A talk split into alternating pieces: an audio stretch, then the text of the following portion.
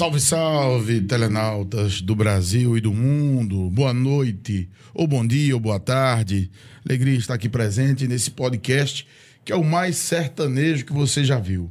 Aqui nós não temos chiado, o papo é quente, a gente fala de coisa muito importante, de maneira que você é, nunca viu, ou de certa forma, é, coisa importante que a maioria também não viu. Chamo-me professor Herbert Melo e estou aqui conduzindo esta nave, o nosso podcast Pode Falar, começando hoje. É com você, Léo. Salve, gordo! Salve todo mundo que está nos acompanhando aí é, pelo YouTube, pelo Spotify. Muito obrigado pela sua presença, pela sua audiência. Dizer que hoje a gente vai estar tá aqui, né, gordo, com um convidado para lá de especial no nosso episódio número 1. Um, Interessantíssimo. Né? E exatamente isso. Eu me chamo Leonardo e junto com o professor Ebert vou estar conduzindo essa dança hoje. E antes da gente continuar o nosso papo, vou deixar aqui o nosso apelo. Se você está chegando agora, se você ainda não seguiu o nosso canal, se você ainda não seguiu as nossas redes, então não perde tempo, vai lá, segue, porque você não vai perder por seguir a gente. Vai ter um convidado muito interessante toda semana e a gente vai estar tá falando sobre diversos assuntos e você ainda vai ter acesso a corte durante a semana. Então siga nossas redes sociais para ter acesso a conteúdos exclusivos e siga o nosso canal. Se inscreva no nosso canal para não perder nada que está saindo. Beleza? É, nosso convidado, Léo, é, foi escolhido a dedo. É uma alegria para mim, um orgulho ter o nosso primeiro Pode Falar com um professor que, diga-se de passagem, além de grande professor, é um cientista, é um andarilho e é um momento ímpar para essa ideia que acredito já está dando certo. Senhoras e senhores, recebam com muita alegria o nosso querido Douglas Fregolent. É isso mesmo? Fregolent. Bem-vindo, vou chamar de Douglas. Tá ótimo. Ou Doug. Seja bem-vindo, sinta-se à vontade. Apresente-se aqui ao nosso Pode Falar, porque é o lugar certo para a gente falar o que tem que ser falado. Obrigado, Herbert, obrigado pela apresentação. Obrigado, Léo, pelo convite. Foi o Léo que fez o convite aí. É, você é, é um cara que, que acho que desde o início do projeto já está já tá cotado. Eu estava é, na fita, né? contribuir um pouco. Eu estava na fita já. Com o projeto de vocês, né? Uma honra enorme, né? Participar aqui do podcast mais sertanejo, embora eu não seja sertanejo, mas tenho uma certa admiração aqui. Pronto, então. Você aí... já é sertanejo. É, já sou, né? Já sou, né? Você é um sertanejado. É. Professor do UFCG, tá é radicado né? na cidade de Cajazeiras. para quem está acompanhando aí, pessoal aí. Douglas, é, primeiramente, antes da gente começar né, a, a falar sobre assuntos mais sérios, uhum. eu queria que tu falasse uma pergunta que está. Que tu respondesse a uma pergunta que está na minha cabeça durante muitos anos que a gente se conhece. Hum. Cara, por que, é que você escolheu física? Física. Bom, por que física, né? Por que, que alguém escolhe física, né? Não, e o bom é que ele já começa com a pergunta, né? Que é. seria o ápice do nosso Mas debate, essa, nosso bate-papo. É bom que essa não constrange tanto, né? Já não começa com medo, né? Porque ela é relativamente fácil de explicar, né? É, começou com divulgação científica. Lá atrás, quando assisti os programas do Carl Sagan, acho que todo mundo aqui já viu Carl um episódio do Carl Sagan, né? Cosmólogo. cosmólogo, astrofísico. Excepcional. É, ele, de fato, era inspirador, eu achava muito bacana ver, acompanhava sempre. E isso cresceu na minha cabeça desde aquela época, nunca saiu da cabeça. A, a divulgação científica do Carl Sagan. E eu acho que essa, essa escolha tinha sido feita desde aquele tempo, né? E a intenção era sempre fazer astrofísica, mas o caminho era um pouco longo para chegar na astrofísica. Não tem astrofísica, né? Você tem que fazer física, enfim, tem que ter um caminho mais longo aí. Mas, sem dúvida nenhuma, foi a, foi a motivação do Carl Sagan, foi aquela paixão com que ele falava de ciência. E falou durante muito tempo, né? Coisa que ficou sem, inclusive sem substituto depois da morte dele, né? Inclusive, eu entrei na faculdade no ano que ele morreu. Eu passei no vestibular em dezembro, ele morreu em dezembro. Coincidência. É. E ele... Eu já tinha lido os livros que ele tinha lançado até a época. É, sempre fui um grande admirador e hoje faço o que ele fazia, que é a divulgação científica, não com toda a paixão que ele fazia, com toda a verve que ele tinha. Talvez você esteja no país errado, não? Não, eu acho que eu tô, inclusive, eu tô no lugar certo. Lugar fazer certo. isso. Acho que sim. Acho É que o sim. lugar que mais precisa, Eu né, acho que você ultimamente. tem que. é, porque ah, fazer isso onde tem muito recurso, onde está tudo pronto, é fácil fazer. O artista tem que ir onde o povo está. É, você tem que fazer onde está precisando ser feito. Né? E, o- e o Carl Sagan tinha muito recurso ele foi para o mundo. Né? Mas você tem que fazer onde a coisa onde está precisando ser feito, onde ninguém fez ainda. Né? Você tem que desbravar as coisas. Né? O Carl Sagan, Douglas, para mim foi uma, uma aventura também. Acho que por muito pouco não me tornei físico. O que seria bem contraditório, né, Leonardo? O professor Herbert físico. Mas eu acompanhava a- aquela programação dele, eu lembro criança. Eu sempre adorei o, o cosmo, o universo. Sempre fui muito curioso. Eu, na verdade, sou admirador do profissional da, da- de física, do educador né, é, do conteúdo física. Eu acho que é um, né, uma área extremamente nobre e importante. E realmente, o Brasil, Cajazeiras precisam É, o grande de problema é que- professores como você. Aquela paixão do Sagan, é, o que você vê na divulgação, na sala de aula ela desaparece. Né? Porque você aprende o que é Parte igual mais técnico. ou a Isso- carga isso, a não tem muito a ver com a questão do conteúdo que é passado, não? Isso tem a ver com várias coisas, né? Isso tem a ver com a formação do professor, isso tem a ver com os parâmetros curriculares nacionais, isso tem a ver com, com uma série de coisas, né? A gente tem que mudar o mundo para que isso mude, né? Mas é claro que tem a ver um pouco, sim, e acho que o principal é a formação docente, sim. Você dar uma aula ruim de física para um aluno é um, é um crime, né? Você tira toda a paixão que ele tem. Se você mandar ele decorar uma fórmula, é terrível, né? Aqui em off eu estava dizendo que talvez uma das coisas que tenha é, atrapalhado essa minha paixão pela física e não ter permitido a continuidade Por foi porque a matemática faz parte da física e eu tinha dificuldade com a matemática. Não tive bons professores de matemática. Então a física acabou pagando por tabela. Mas eu estava comentando também que muitos dos conteúdos, inclusive dos conteúdos né, que são elaborados para a grade curricular, do ensino, grade curricular do ensino médio, eu gosto muito, como ótica, por exemplo. Eu acho, eu acho um conteúdo maravilhoso. É, E aqueles que eu isso- estou ensinando nesse período de ótica. sem querer querendo aqui, viu? Aceitei sem querer querendo. E eu tenho certeza que pela capacidade do professor, a inventividade do professor, o aluno apaixona-se facilmente. É, Douglas Muniz, é, a partir desse ponto de vista, o que você faz de diferente para que esse aluno possa é, apaixonar-se e amar a física? É, eu conversei com, com o Léo um pouco antes aqui. A minha situação é bastante confortável, né? Porque eu não estou dando aula para o ensino médio. Eu acho que o desafio no ensino médio ele é bem maior. Mas aqui eu pergunto também na, na graduação. Na- e pós-graduação, Mas na graduação, para mim, é, é muito mais confortável, porque eu, quando eu pego os alunos já, por exemplo, no terceiro, quarto período, e é só por uma questão de formação mesmo, não é por questão de divisão, de, não é porque eu sou melhor, enfim, é só por uma questão de formação. Quando eu pego os alunos no final de período, esse, esse, pessoal- esse pessoal já, passou pela parte difícil, eles realmente estão interessados, estão querendo terminar o curso, então estão muito motivados, sempre foram muito motivados. Então, você não precisa fazer muita coisa Hum. É um aluno que faz porque quer fazer. Eles estão muito motivados, naturalmente motivados. E é claro que a gente faz o possível para sempre motivar mais, né? Mas assim, você sempre tem que tentar não pensar, como você falou, pensar, ensinar em termos de fórmulas. A fórmula é a última coisa que você ensina para o cara. Matemática é fascinante, matemática é, maravilhosa. é uma das minhas paixões também, matemática. Sim. Eu não consigo falar mate- matemática de jeito nenhum. Gosto muito. Meu, o meu pós-doutoramento foi em matemática. O meu primeiro pós-doutoramento foi em matemática. É, a minha formação é em física e matemática.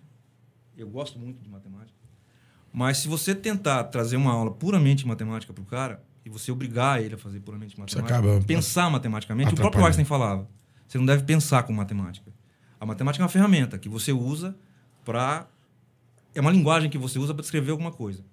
Mas sempre tentei tentar motivar de outra maneira, pensar fisicamente.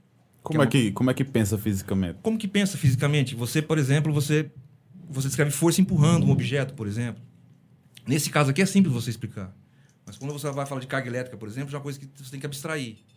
Só que você fala, para o cara que carga elétrica é Q, por exemplo, igual a 1,3 coulomb, você já você bagunça a cabeça do cara. Então, é, existe um limite que você consegue explicar, dando exemplos do dia a dia, mas infelizmente tem um limite que chega um ponto que o aluno tem que se abstrair. Aí vem um pouco do interesse dele também. Mas é obrigação do professor sempre tentar motivar, né? Essa- essas, essas novas tecnologias que estão surgindo, é, a gente toma por exemplo, por exemplo, é, projeção holográfica, realidade aumentada. Isso facilita a vida de vocês? Ele facilita, de novo, ele facilita até certo ponto. É, a partir de certo ponto, tem a necessidade do interesse é, e a necessidade de abstração. Não tem como, chega um ponto que a abstração ela é extremamente necessária. Você tem que abstrair. É como você falou, tinha falado de a quarta dimensão, por exemplo.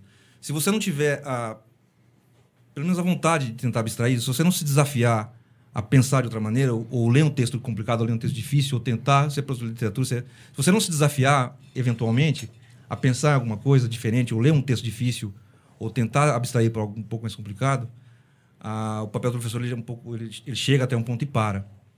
É, você pode motivar, isso você tem que fazer sempre, motivar. A divulgação científica tem um, um papel muito bom nisso daí, é muito importante, porque mostra a coisa como ela é bela, como ela é bonita, né? Mas quem quer ir além do bojador tem que ir além da dor, né? Como o Fernando Pessoa, né? O, Fernando Pessoa. O, então, é, Mar português. O mar português. É muito bonito lá, né? Mas você tem que passar por algumas coisas, né? Então, você tem que motivar ele a chegar em algum lugar. Você tem que tentar motivar, mostrar essa beleza da, da, da ciência e tudo mais. Agora, o caminho é pouco difícil, né? Então, embora tenha essas ferramentas que facilitam muito, ainda existe, tem que ter aquela paixão, aquela vontade de fazer ainda. É interessante porque é, eu também sou um fã da matemática, mas acho que eu fui refém de, de, de, de alguns professores de matemática, que preocupados muito mais com a técnica do que com fazer pensar, que é importante, também utilizado na física, talvez tenham atrapalhado um pouco minha vida. Mas, enfim, a física é, é, é apaixonante realmente para quem começa a trabalhá-la, para quem começa a mexer com o conteúdo em si. É, Douglas, Einstein tem importância, tem relevância, contribui de forma é, importante para essa nova física, para esse pensamento que vai além do material e vai para o imagético mesmo, para né, a equação dele é, é, é. interessantíssima. É, hoje eu vim para cá, hoje o Léo me mandou o mapa, o localização do GPS aqui do. Foi hoje que você mandou? Foi, foi. foi.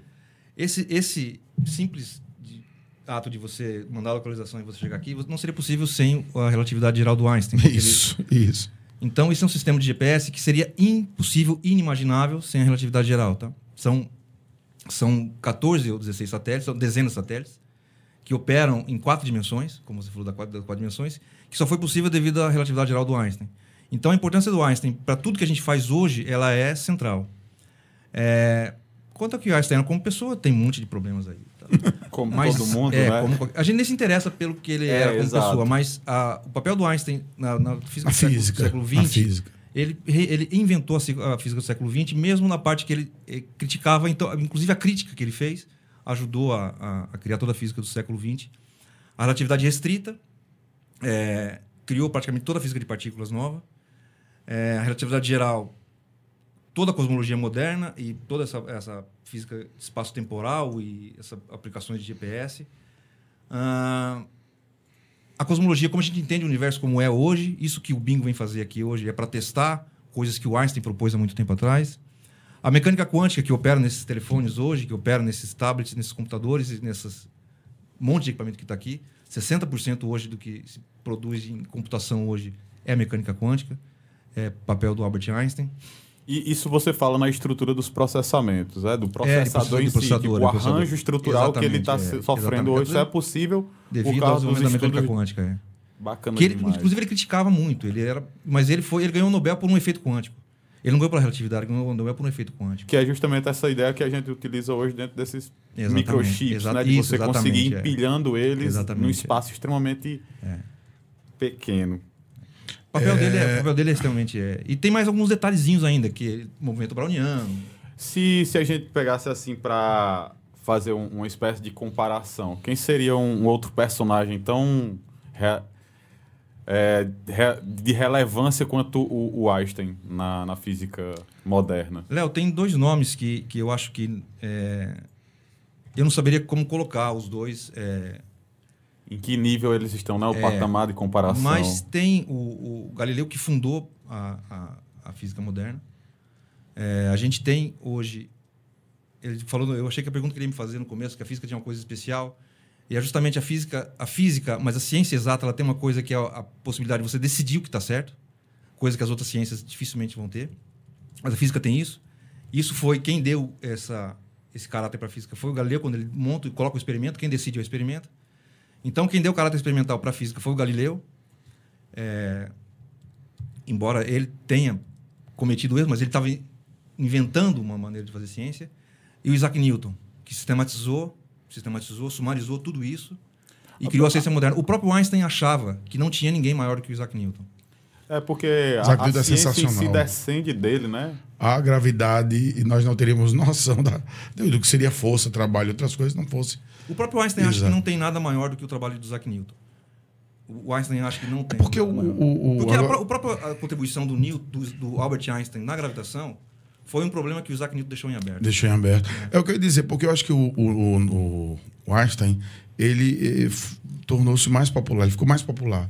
Ele apareceu em um momento em que a física começava a ganhar força, inclusive com algumas combinações aí ligadas à energia nuclear e outras coisas É, mais. ele apareceu na época que, que, que eu vi uma, uma, uma guerra ideológica muito grande. Ele foi pro, é, Eu vi aquela coisa dos alemães e os Estados Unidos. Ele foi para os Estados Unidos, né? Numa, numa- num jogo de marketing e tudo mais. Né? E- É claro que a importância dele é muito grande, sim, né? Sim, E e eu acho também que a, a época, né, que ele. Tipo Foi uma assim, época também, a né? época que ele nas, que ele viveu, né, que ele contribuiu, já é uma época extremamente mediatizada. Isso, Tá exatamente. Então é, é totalmente diferente do, do que o pessoal viveu há 300, 400 anos atrás. Você tem o Galileu Galilei que surge dentro da Igreja Católica. Ele né, vai ter que negar.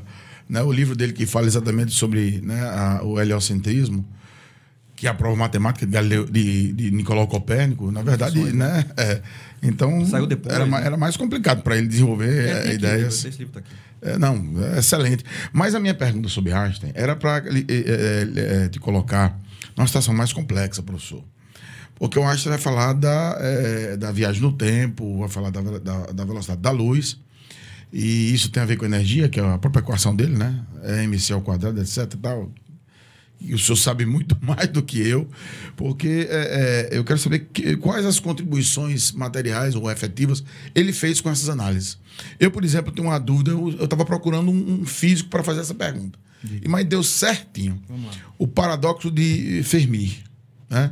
que fala, inclusive, do nosso domínio sobre energia, sobre a capacidade que nós ainda não temos de criar tecnologia você vai criar uma máquina que tem que viajar na velocidade da luz ou até acima dela.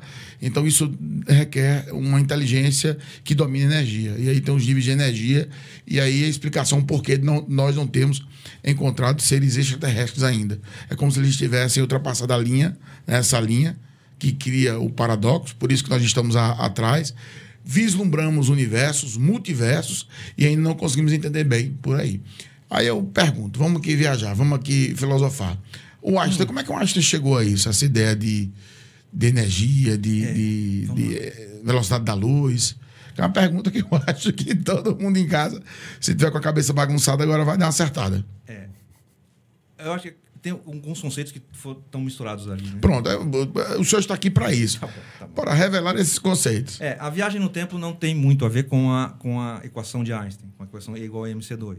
Nem com a energia que é necessária para tal. Não, não tem a ver. Não, Ah, então não- vamos a lá. que- então, a questão da viagem no tempo não tem a ver com energia. A questão do tempo tem a ver com algumas curvas no tempo, enfim. Aquela equação... Existem curvas no tempo? Eu- É, não existem. não, mas assim, aquela equação de Einstein, ela está dizendo o seguinte: aquela equação de Einstein ela é muito bem usada, inclusive foi muito mal utilizada na bomba atômica que caiu no Japão. Aquela é uma aplicação explícita da equação E igual a MC2. A pior aplicação, a mais abjeta e doentia aplicação. Então aquilo funciona. Então massa tem energia. Você consegue transformar massa em energia. É, a gente viu algum tempo atrás aquela, aquele bafafá, aquele burburinho que fez sobre a descoberta do Higgs, do bóson de Higgs. Bolson de Higgs. Aquilo, então, ele pega uma partícula que tem massa e transforma em, o- transforma em outra partícula que também tem massa. Aquilo é a conversão de massa em energia que eventualmente transforma em massa de novo. Então, aquilo era um processo que eles, controlado que eles tinham em laboratório. Ele pegava Que labo- laboratório na Europa, é, né? na Europa, o LHC. Eles pegavam dois prótons, colidiam, transformava aquilo E igual a MC2, então aqueles dois, aquelas duas massas transformavam em energia, que eventualmente transformava em massa de novo. E aquilo transformava em Higgs. Então aquilo é uma aplicação. Então, massa tem energia. Ou é a mesma coisa. Você consegue converter massa em energia e vice-versa. Isso é uma coisa. Isso não tem a ver com viagem no tempo. Isso não tem a ver com viagem no tempo Perfeito. certo? É, o que pode eventualmente ter o conceito de tempo é que, com a medida que você se move muito rápido, Isso. se, move- se eu estou aqui observando, se o Léo passa de bicicleta para mim muito rápido, assim, por exemplo, o Tipo tempo para ele. tipo a pa- 300 o mil tempo- quilômetros é, por, se- por segundo. Só, só isso. O, tempo, tá pra ele parado. passa mais devagar. Perde a carteira de trânsito com isso aí? Né? Dá uns pontos aí. o tempo para ele, como eu vou medir, passa mais devagar. Aí ele vai voltar mais jovem. Isso é o tal do paradoxo dos gêmeos. Inclusive, tem um filme chamado In- Interestelar, Que isso acontece. que, que ele Mas isso, isso disso, é né? mensurável para partículas, inclusive. Aquilo foi pensado, aquilo foi feito à base É. da ciência. É aquilo Só que tem. Aquele Mas aquele, aquele, isso, é- isso consegue medir. Para Concorde você já mede. Então você bota um Concorde para viajar e você mede, a outra, o, o relógio dele atrasa mesmo. Então isso poderia ser pensado como uma uma viagem no tempo. Poderia ser. Então, para observador, observadores parados, um observador que se move, que se move com velocidade muito alta, o relógio para ele passa mais devagar. Sim. Então, se você quiser ficar mais jovem do que o Léo, é só você começar a viajar a velocidade muito alta. Mas isso E- não tem a ver com igual a E eu vou ter que ficar na Terra, viu? Você vai ter que É. viajar e eu vou ter que ficar na Terra. Muito. Ah, Tem uma popzinha ali em casa, eu vou, eu vou preparar o motor Ei. dela. Mas eu perguntei isso, Léo, só pra, pra fechar. Inclusive, no, no filme Interestelar tem uma cena interessante. Eles descem a um, a um determinado lugar e quando retornam já. É, então, é que 30 anos já tinham é transcorrido. Aquilo é o equivalente, aquilo é o equivalente a velocidade muito alta. Ele tá- fica perto de um buraco negro. Isso. É perto ou perto de um buraco negro ou velocidade muito alta, que é o equivalente. É o equivalente de você estar com velocidade muito alta. Aí por que, Douglas, que quando você tá perto do buraco negro acontece a é isso que eu mesma tô dizendo, é o coisa? mesmo efeito que é esse efeito de dilatação temporal é um efeito relativístico. Aí como eu Hum. falei pra você, ele tem que morrer passando por ele, porque que é assim, porque ele acontece, você percebe que ele acontece, tá? Entendi, entendi. Douglas pensava que vinha aqui ia ser só um papo, né? Cara, Tá ótimo, tá mas, mas é, não tem uma parada do, do Steve Hawking, se eu não me engano, que ele diz que a viagem no tempo é uma coisa que. Não Então- a viagem então no vamos- tempo, mas vamos a viagem interestelar é uma coisa que talvez nunca role, porque Certo. as distâncias, imagina, você Certo, vai é. ter 100 anos-luz, então você teria que andar 100 anos na velocidade da luz para poder chegar nesse Isso, lugar. tá. Isso. Por só- isso, que a gente, por isso que entra o paradoxo de Fermi. Porque fala em possibilidades do domínio de energia em que você ultrapassa esse limite. essa Mas, velocidade. como o professor Douglas falou, é, é, que eles chamam de portagem do tempo, que na verdade tem a ver com isso. Mas aí eu, eu, como sou leigo, eu tô aqui no, né, na curiosidade, tô aqui como um menino diante de um, né, do professor. É, acho que a pergunta de Léo é interessante. Como é que Mas funcionaria é, isso? deixa eu só falar sobre a viagem no tempo. Que tem, Isso. teve- a velocidade do Isso. tempo já não é, é, não é relatividade restrita, que é o que você está falando, é geral. Então, existem algumas possíveis soluções de relatividade geral que prevêem curvas no tempo, porque o tempo, veja só, é, no espaço você vai e volta. Eu posso ir até o Léo ali e voltar Isso, para cá. isso. Agora, no tempo, só vai. Infelizmente, o tempo não volta. Quer dizer que eu não posso voltar. Eu não posso voltar. Não dá. A gente envelhece uma vez. Não tem Oh, jeito de voltar. cara, eu, tava, eu, eu tinha esperança ainda que poderia voltar no meu passado para mudar o meu destino. Eu também. Eu, não, eu, eu não É. tenho esperança mais de voltar, não, mas eu tenho esperança que a humanidade vai inventar alguma coisa aí que a gente vai viver um pouco mais. Não, tudo bem. Isso, Tá isso? Isso vai acontecer, Que você isso aumente acontecer. essa seta do tempo para Isso, frente. exato, exato. Agora, você ver, é, em relatividade, você trata essas coordenadas, as quatro coordenadas, espaço, as três do espaço e no tempo, como se fosse uma coisa só. Você não separa espaço de tempo. A única diferença é que o espaço você percorre em qualquer direção e o tempo só em uma. Você só vai. Entendi, entendi. Agora existem, existem possibilidades em relatividade geral de que uma, alguma dessas curvas no tempo voltem. Existem possibilidades. Agora, ao mesmo tempo que existe a possibilidade de você criar a curva fechada, existe um monte de coisa que impede também. Essas possibilidades surgem da onde? Surgem das soluções matemáticas da- das, das equações. Então, é permitido.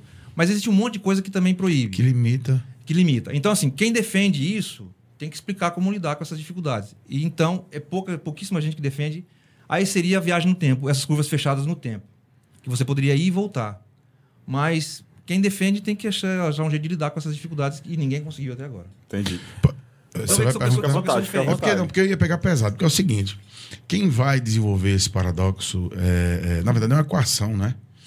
É a equação de Drake, né? onde ele fala Ah, da. quando- agora as viagens interestelares que ele falou. A questão de Drake Isso. é de civilizações, né? Isso. Por que, que a Que viagem ele- interestelar é muito difícil? Pô, Não, é porque ele muito diz. longe. Porque assim, só, professor, me permita, sem querer Tá lhe interromper, tá ele interrompendo. É porque ele diz assim: que essas civilizações nos, nos tratam como formigas. Ninguém se dirige a uma formiga diariamente e diz: Bom dia, formiga, como vai? Tudo bem? É como se eles estivessem tão avançados, eles conseguiram dominar essa energia, por isso eu citei a questão de Einstein. Porque o que faria, é, o que permitiria essas viagens seria essa inteligência, essa capacidade. Então ele coloca várias civilizações aqui que não evoluíram e poucas delas evoluíram. Em um universo que, segundo eles hoje, teme não ter mais fim, né, nessa relação espaço-tempo, então eles falam né, que é, você teria que evoluir a um ponto para poder fazer né, essas transgressões que talvez a física nem tenha estudado. Aí o senhor pode agora colocar. É, o. Quanto, quanto à viagem interestelar, quando ele fala. Por exemplo, você pensa que às vezes o, o próprio sistema solar é pequeno, né? O próprio sistema solar é gigantesco. Isso. A sonda que foi para Plutão levou nove anos para chegar. Que foi a Plutão. Não tripulada. Foram nove anos, nove. Mas não tem a ver com energia, nós não temos motores e tal. Não, temos motores, mas não- você tem um limite de velocidade que você consegue alcançar. Mesmo, então, mesmo uma viagem não tripulada, mesmo uma viagem não tripulada, ela é muito difícil de Mas você. tem a tecnologia, professor. Não, é tecnologia, mas existe um limite que você consegue acelerar. A sonda mais rápida que a gente conseguiu até hoje foi a Helios B, que alcançou um limite de velocidade agora, que foi para o Sol. E mais do que isso, ela foi com uma velocidade muito alta e o Sol é muito pesado, ela atrai, com a gravidade do Sol ainda atrai. Então ela ajudou ainda. E esse foi o recorde de velocidade. Então existe, tudo bem, você pode acelerar cada vez mais rápido. Mas existe um limite da natureza. A natureza não deixa acelerar muito também. Então a gente tem um limite que é tecnológico, sim. Mas mesmo assim, mesmo assim, a máquina mais rápida que a gente já conseguiu fazer chegou, nove, chegou em nove anos em Plutão. Em Plutão. Em nove anos. Sem, sem ninguém dentro. Só a máquina. Se você colocar a gente dentro, você pode botar ano aí. Tá? Então, Mas- eu, dei, eu dei um exercício para os meninos fazer essa semana na Física Moderna. Deixa eu ver se eu acho ele aqui. Vai lá. É porque é o É, seguinte, que, vai, que é Lira, que seria a mais próxima. Quer ver? Ah, que seria uma. ele veio preparado, né? Ele tá todo com equipamento tecnológico ali. né? que seria a, a Lira, era a constelação de Lira. A ver a distância que está aqui, que está a distância? É. Está a distância da constelação de Lira. São 2,5 vezes 10 a 13 anos-luz. Então são. Aqui. Não dá nem para colocar aqui quanto dá isso aqui. Então são, dois, são 10, são 13, 2,5, tem 13 zeros assim. De anos-luz. A velocidade A- da luz. apenas, apenas. tá? Matematicamente dá para calcular. Dá, dá. Só se colocar 13 zeros assim, tá? É, mas, mas é uma distância que jamais o cara vivo É. vai conseguir chegar. Então, assim, para você sair, para você chegar numa próxima estrela, na próxima estrela, que eu acho que é a próxima Centauri, a mais próxima daqui, são quatro anos viajando. Você tem um sol aí a próxima. É, a próxima. A gente demoraria para chegar lá na próxima estrela, que é a próxima Centauri, que, que é muito próxima, seria pelo menos 30 mil anos. Com a máquina mais rápida nossa. Cara, e aquela ideia do, do buraco de minhoca? Aquilo ali minhoca São existe? essas curvas no tempo do, Sim, que, das tam, que soluções. é. Eu já Isso tomei. seria possível. Tudo na teoria, né? Os buracos de minhoca já são mais, mais simples de fazer. Porque você consegue passar. Se eu tivesse alguma coisa para mostrar aqui, alguma coisa que dobrasse. Que é um papel? É, melhor. O buraco de minhoca é assim. O espaço, de fato, ele é, ele é curvo, tá? Então você quer vir desse ponto para É cá. como a ó, Enterprise faz. é o que a Enterprise faz. você quer vir desse ponto para esse ponto aqui, ó. Aí você curva o tempo. É. O- Mas o espaço-tempo é assim. Ele é assim. Ele é uma curva assim. Então, a Terra, por exemplo, você pode vir daqui para cá. Ó.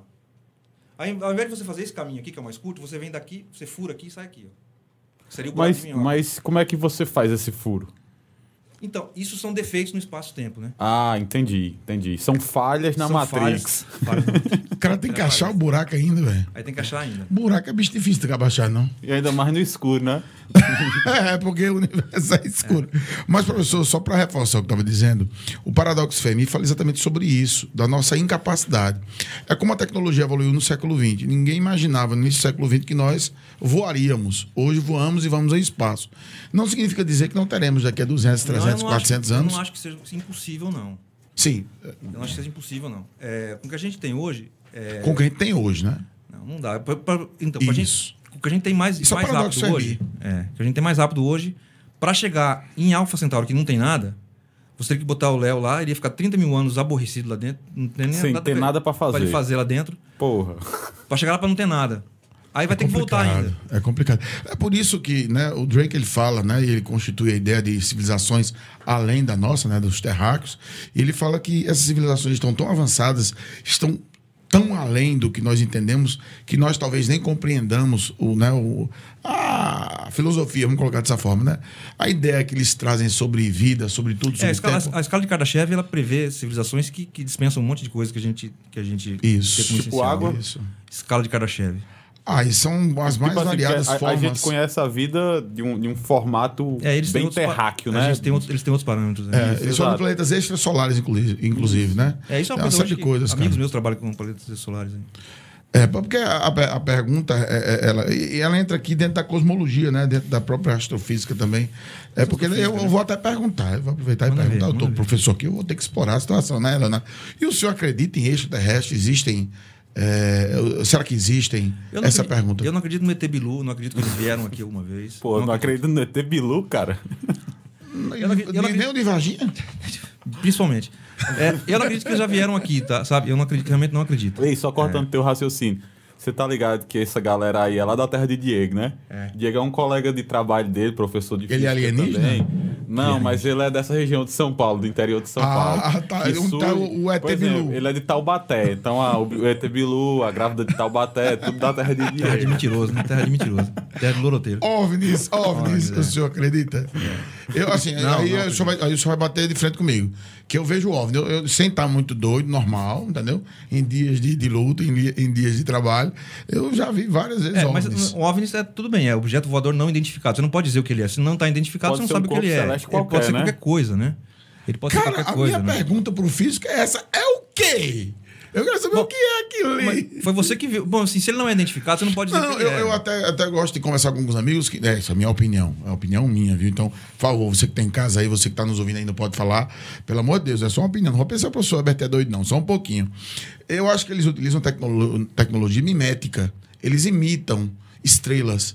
Só que dependendo da observação, geralmente cedinho da noite você consegue, pelo menos eu já eu vejo, eu moro num sítio, então ela vem aí para. Aí você fica olhando, uma estrela, um, né? E de repente começa a andar. De repente acelera, de repente apaga, acende, muda de cores. Aí aparece dois, três, quatro. Aí você vai dizer, professor, o senhor, o senhor bebeu café, você quer tomar também? Não, eu já vi. Eu sou testemunha viva que realmente os OVNIs existem. Agora, o senhor tem razão. Se são extraterrestres, eu não, eu não, não É, falaram gente- comigo, tem- não. Não mandaram e-mail. A gente não. tem observatórios o tempo todo virado para cima. Eu tenho, eu tenho em casa que eu desativei. os americanos agora liberaram Eu tenho, imagens. eu tenho um observatório há pouco tempo que eu desativei. Qualquer coisa que passa, qualquer coisa que Ele passa, alarma. ele dispara e grava. E eu Nunca peguei- pegou nenhum? Não, pega vários. Só que a gente sabe o que é. O que? Ah, agora eu quero saber o que é. Não. Eu acho que eu e quem tá em casa também. Ou são é meteoros, que são, são meteoros, são meteoritos. Não, São. não. Sim, não, tô dizendo que isso aqui é gravado lá. O que eu vejo não são. Inclusive, as imagens. sei. A Inglaterra liberou, a Alemanha liberou, o Canadá liberou, o México liberou. E os americanos que se negavam a liberar, o Donald Trump permitiu. São imagens de OVNIs, OVNIs né? É, e aviões de última geração do exército americano, da, da aeronáutica americana, seguiram e não conseguiram acompanhar. Da mesma forma, luzes muito intensas, aquele papo todo, né? É, o que seriam isso? O que seriam o que seria não sei, isso? Não sei. Não sei. Então, eu, agora eu tá- acho o meu não, eu- sonho é perguntar esse professor de física, pô, agora não. É, mas eu acho que não é ó, nada de, de objeto voador. Não é Eu- nada de ET, não. É, eu acho que, tipo assim, se fosse um- uma coisa. Eu acho que é muito mídia também, tá entendendo? Até mesmo porque. não, na, não é mídia, na não, época... gente. Eu vi, não foi na televisão. Não, mas tipo assim, isso que você tá falando do, do, do que saiu na, na, na mídia americana. Era uma época que o, o cara, né, o Trump, está desgastado assim até o pescoço. Não, eu entendo isso aí, mas E isso eu vi, isso, cara. isso causou um, um fervor dentro da nação americana, que foi um negócio assim, tipo, a imprensa americana passou três, quatro dias depois só falando disso. A BBC só faltou fazer um especial do OVNI, tá ligado? Durante três dias. Ah, mas, cara, E assim, é um negócio muito interessante. Só que... É assim, tem muita gente séria capaz de trabalhar trabalhando com isso daí. Tem muita gente séria trabalhando com isso daí. Enquanto essa, essa gente estiver quieta, eu prefiro não falar nada. Porque tem muita gente séria que o trabalha com senhor não extraterrestre. acredita, né? Não, eu acredito quando essas pessoas que realmente têm, que têm, que, que, que eu respeito as opiniões, falar alguma coisa. Agora, enquanto tiver uma coisa que tá passando o Trump falar, Não, mas não tô foi, o não, mas não foi o Trump, não. Foi o próprio. Foram os Mas tô órgãos do dizendo, existem- governo. existem E são- pensadores- E, e eu dei um depoimento, eu fiz um depoimento existe, pessoal. existe, existe um, um- projeto do governo americano, chama SET, Search, é, Busca por, por Inteligência Extraterrestre, que o Carl Sagan que, que montou. Funciona até hoje. Ninguém falou nada. É gigante, são 40, 50 antenas. Mas não é porque eles esperam uma prova material, definitiva, Mas algo você- que seja. Mas você quer o quê? Não. É complicado, é uma pergunta complicada. É, mas, mas é exatamente isso. Sem a prova não dá, velho. Sem a prova não dá, não é ciência, né? Tipo, não é científico sem conseguir Se provar. você tiver vou- a prova, não tem nada. Professor, você tem um vou- vídeo. Eu vou, não, eu até tentei gravar, tentei filmar. É uma questão de assim, de ver o objeto. É como o senhor disse, não sabe É a o que história é, do né? dragão na minha garagem. O Carl Sagan é muito feliz com esse dragão na minha garagem. Tem um dragão na minha garagem, tá? Eu vou tirar uma foto. Não, Bora mas ele não aparece pra todo mundo. Não, mas então eu vou jogar um, um pó pra ele pisar em cima. Não, mas ele, ele flutua. Ele voa. Pokémon, jogaram Pokémon, pegaram e, o dragão. E, tipo assim, isso são argumentos que muitas vezes você consegue, consegue tirar algum tipo de, de, de entendimento a partir deles, tá entendendo? Porque assim, a gente tem uma visão de que realmente se existe extraterrestre, pra essa galera tá aqui, essa galera tem que ser muito foda, tá entendendo?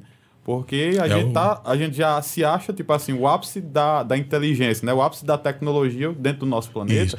E aí a gente vê uma coisa que, pô, pra esses caras virem de onde eles estão pra cá, eles têm que ser muito Não, e mais vir aqui foda. pra, pra ficar fugindo de caça, ou pra ficar desenhando na roça, ou pra ficar roubando vaca. Eu não acho que eles vão fazer só isso, tá? É complicado. Você pode ver, toda vez que a gente chegou, que a gente, o, o ser humano chegou, o ser humano que tinha a tecnologia de navegação, e ele chegou em algum lugar que ele tinha o domínio, ele acabou com tudo, cara. É, isso é verdade. Então esse cara tem um domínio da navegação é, interestelar, vem lá do Caixa Prego pra vir aqui, pra ficar levando vaca e desenhar no meio da roça É. e aparecer em Taubaté lá, Varginha, pá, Varginha. em Varginha. Varginha virou não acho que é. lugar, de não é lugar turístico. É Bom, é, o paradoxo Fermi explica isso, né? Fermi ele diz né, que eles são, como são civilizações muito avançadas, então eles nos tratam como formigas. Mas eu- eu agora fiquei meio decepcionado, mas a autoridade é o senhor. Eu Não, Vou fazer uma pergunta até para mudar de assunto aqui, que eu fiquei aqui, eu fiquei assim. Você que tá em casa, eu fiquei triste. Eu assim, acreditava Ficou que sem o professor. chão, ficou sem chão. Fiquei. Eu- minha esperança Ele, ainda tava, era. ele tava esperando que você guardasse uma foto do ET na carteira. Era, era. Tá ligado? Era. É, a minha esperança é que o professor dissesse o alienígena existe, o nome da carteira Mas eu acredito, tal. que, eu acredito que tem em algum lugar. Só que que veio aqui, eu realmente tenho. Agora, tu acredita que tenha um alienígena, tipo assim, um Em algum humanoide lugar. ou um, em algum um lugar. ser vivo, Não, eu não tenho ideia do que é. não. tá ligado? Porque eu acredito que, tipo assim, bactérias, é, seres unicelulares, eu acredito que se você vê, o, o, o sistema solar é muito hostil à, à vida. O sistema solar é muito hostil. Demais. Mas que em algum lugar, em algum lugar tem condições, eu acho que sim. Tá doido, o universo é. Desse tamanho? É, é, mano. Eles falam de multiverso, com, é, conglomerados de, de universos, de galáxias. É, desse tamanho, de- a- considero. cara, sabe o que são conglomerados? Sabe o que são cachos e cachos de Tem universos? um, tem um negócio É um negócio interessante dentro do cosmos que ele vai colocar a questão do universo como se fosse uma cachoeira e cada universo é uma gota e aquela gota ela vai desaguar num tipo assim num, num grande lago, né, numa cachoeira. em si. Metáforazinha bacana. Isso, exato. E aí você tem essa ideia do, do multiverso. Então é uma coisa grande pra cacete. é, É, tem, uma, tem, um, tem uma, um exemplo que agora eu infelizmente esqueci quem que dá o exemplo. Eu tô, tô dizendo que não é meu, tá? Mas o exemplo dele é muito bom, que se você chegar na beira do mar jogar um balde e você puxar, vai vir só água. Então você fala assim, ah, não tem vida no mar. Show, E o show. tanto de vida que tem no mar daquele tamanho, quer dizer que a tua amostra é muito pequenininha. Até microscópica ali mesmo tem. É, então mesmo ali se você procurar muito a fundo ali tem. É, mas tem. se você ver o mar, a quantidade de vida que tem no mar, tem mais vida no mar do que É, na terra. tem mais água do que terra, né? É, mas então, o exemplo não é meu, mas eu acho fantástico. Quer dizer, Muito um universo bom. desse tamanho, então, É. evidentemente, tem alguma coisa. Agora, o que é, eu não tenho ideia. Professor, agora uma pergunta assim, curiosidade mesmo. Minha, minha. Essa que eu posso falar, aproveitar o professor que está aqui. Se eu tiver condições de me, de, de, de me jogar no, no espaço, o que acontece comigo é, fisicamente, praticamente? Vai estourar, né? Os olhos A pipocam, eu acontece é congelo. você, você explode de dentro para fora. Por exemplo, tem Porque a gente, que pensa, tem gente que pensa assim: ah, me joguei no espaço, vou segurar o ar aqui. Até chegar. no- Isso não dá Douglas, certo, tu, não? tu fala só um dentro. pouco mais próximo do microfone, que eu acho Tá. que tua voz tá um pouco distante. Tá bom. Você vai Se você explodir... quiser puxar o microfone pra você, também dá certo. Quanto tempo nós teríamos de ar, por exemplo? Não, zero. Zero. Você vai explodir por causa da sua pressão é interna maior que a externa. Porque a pressão ali fora é zero, ou praticamente zero. Então, nesse caso, é, como a sua pressão sanguínea é muito maior que a de fora, um equilíbrio. O que equilibra a nossa pressão aqui é a atmosfera em cima da gente. Literalmente explode Você ou explode congela. para fora. Não, você vai, não vai dar tempo de congelar, porque você vai explodir. Você vai explodir. Provavelmente, quando você, se você começar a subir, você vai congelar antes. Mas se você estiver lá em cima, estiver na ISS, por exemplo, e abrir aquela comporta, você vai, sem dúvida, vai explodir por causa da pressão. Pou. Na mesma hora. Na mesma hora. Mas se você começar a subir, você congela antes. Aí não dá tempo de explodir. Porque vai esfriando, né? A temperatura vai baixando e você explode, né? Não entendi. E você som não som explodir, não também não explodir. existe. Não se, então, se propagar, não. O som se Isso, propaga no ar, né? exato. O som se propaga Então, no ar. não- né? se você pode gritar que ninguém vai lhe ouvir, me acorde. Não, Não vai ouvir. Não dá. Não dá. É. É isso aí. O espaço Cara, é. É, mu- é muito. Punk. Muita coisa, né? Tipo É assim, você fica É muito punk. de boca aberta, só de, de pensar. E eu tava falando isso pra ele agora, tipo assim. Depois de uma conversa dessa, a gente sente poeira, tá entendendo? Tipo, aqui, é- é- essa conversa aqui, totalmente indiferente pro universo, significa nada. Poeira cósmica, isso daqui vai virar daqui a alguns dias. Pra gente é tudo, né? Tipo assim, pra. E, é- e isso é até interessante porque eu, eu acredito muito nessa visão enquanto espécie. A gente se acha muito, a raça humana é muito é, Arrogante. arrogante, mas quando você vai olhar tanto para a própria Terra, para o planeta Terra, né, a gente é mais como uma doença do que propriamente como um ser especial, né? Então, o, o universo ele tem essa coisa de deixar a gente meio que bestificado com o tamanho dele e se sentir realmente o que nós somos, né? Quase nada. É, a gente tinha uma. A gente, tinha, a gente sempre teve uma noção. é, a nossa noção, à medida que as coisas foram. A, a gente foi aprendendo cada vez mais, a gente foi ficando cada vez menor, né? Porque a gente tinha a primeira noção de que a gente era o centro de tudo, né? E depois a gente não era nem mais o centro, era o Sol que era o centro. Já começou a, a mexer na vaidade da gente, né? E depois, não, mas agora o sistema solar é o centro. Não, não é também, porque. Não, mas a, a Via Láctea é. Não, mas tem um monte de, de galáxia, tá? Aí depois você vai ver, como eu estava mostrando para você antes, hoje a gente não é feito nem do que o universo é feito. O universo é feito de outra coisa, tá? Então, à medida que a gente foi aprendendo cada vez mais, a gente foi ficando cada vez menor, né? É, a gente foi saindo do, do- Isso é uma escola de humildade, né? Isso é uma. Na verdadeira. Isso não tem fim. É, eu acho que já agora, agora a gente aprendeu bastante, né? A gente já. Ah, aquela- A gente tem que cuidar. Se a gente não cuidar da gente mesmo, ninguém mais vai cuidar, porque a gente tá. A gente realmente está abandonado, né? É Como espécie, né? Professor, eu vou agora fazer algumas perguntas dentro do que a gente tem aqui. De que é feito uma estrela? De que são feitas as galáxias? O que é a matéria? O que é a o que é a luz? O que é o que são essas coisas no universo? Estrelas são basicamente feitas de hidrogênio, que é o, o- que é o, o matéria- o material mais abundante no, no universo. Inclusive, ele- ele estava mostrando, antes da, da gente começar, exatamente isso. O quanto tem de coisa que a gente não sabe o que é. Mas as estrelas, essas que você está vendo brilhar o tempo todo, elas são feitas de hidrogênio, basicamente. Elas hidrogênio. existem ainda? A maioria não. A maioria não. Já estão mortas, né? Já estão mortas. É. Aí nesse, nesse. As estrelas têm um ciclo de vida, e à medida que elas- esse tempo de vida vai, vai passando, que são muito, tem muito, tem milhares de anos, e como o Sol vai morrer também, ela vai consumindo hidrogênio e ela vai subindo na tabela periódica. Ela consome hidrogênio, aí ela, ela produz hélio, aí ela começa a cons- consumir hélio, aí começa a produzir lítio e assim ela vai subindo. Ela Chega morrer. no finalzinho. Até produzir ferro, aí no ferro ela para, aí ela explode. Aí isso é um tipo de estrela. Até o ferro ela produz, aí expande. Então, quer dizer, tudo que a gente vê de material pesado hoje acima da tabela periódica, acima do hidrogênio, foi tudo produzido no interior de estrelas. Matéria pesada, assim. Então, a nossa estrela é igual a todas essas outras, pelo menos na É, essência. pelo menos na, O que vai mudar é o tempo vida. de O que vai mudar um. é o tamanho. Então, nós estamos olhando para o espaço, estamos olhando para o passado. É isso? Sempre é passado, é sempre é passado. é. Quer dizer que boa parte do que a gente Cara, isso ainda céu- é muito A filosófico, grande, a né? grande maioria das estrelas que Isso é estão aí. poético, Leonardo. Isso é poesia. A grande maioria das estrelas já estão todas mortas. A grande maioria que a gente está vendo já estão todas mortas. já. Mas não existe mais. Nós estamos vendo apenas o, o reflexo da luz É chegando. que está chegando ainda, né? Ainda está chegando ainda, né?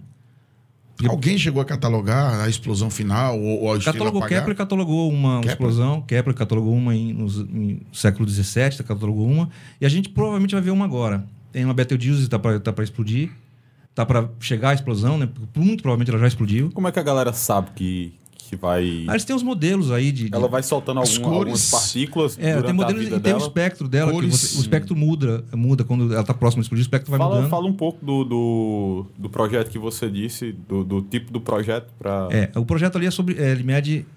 É, cosmolo, é cosmológico. Ele vai ser montado em Aguiar, um observatório vai ser montado em Aguiar.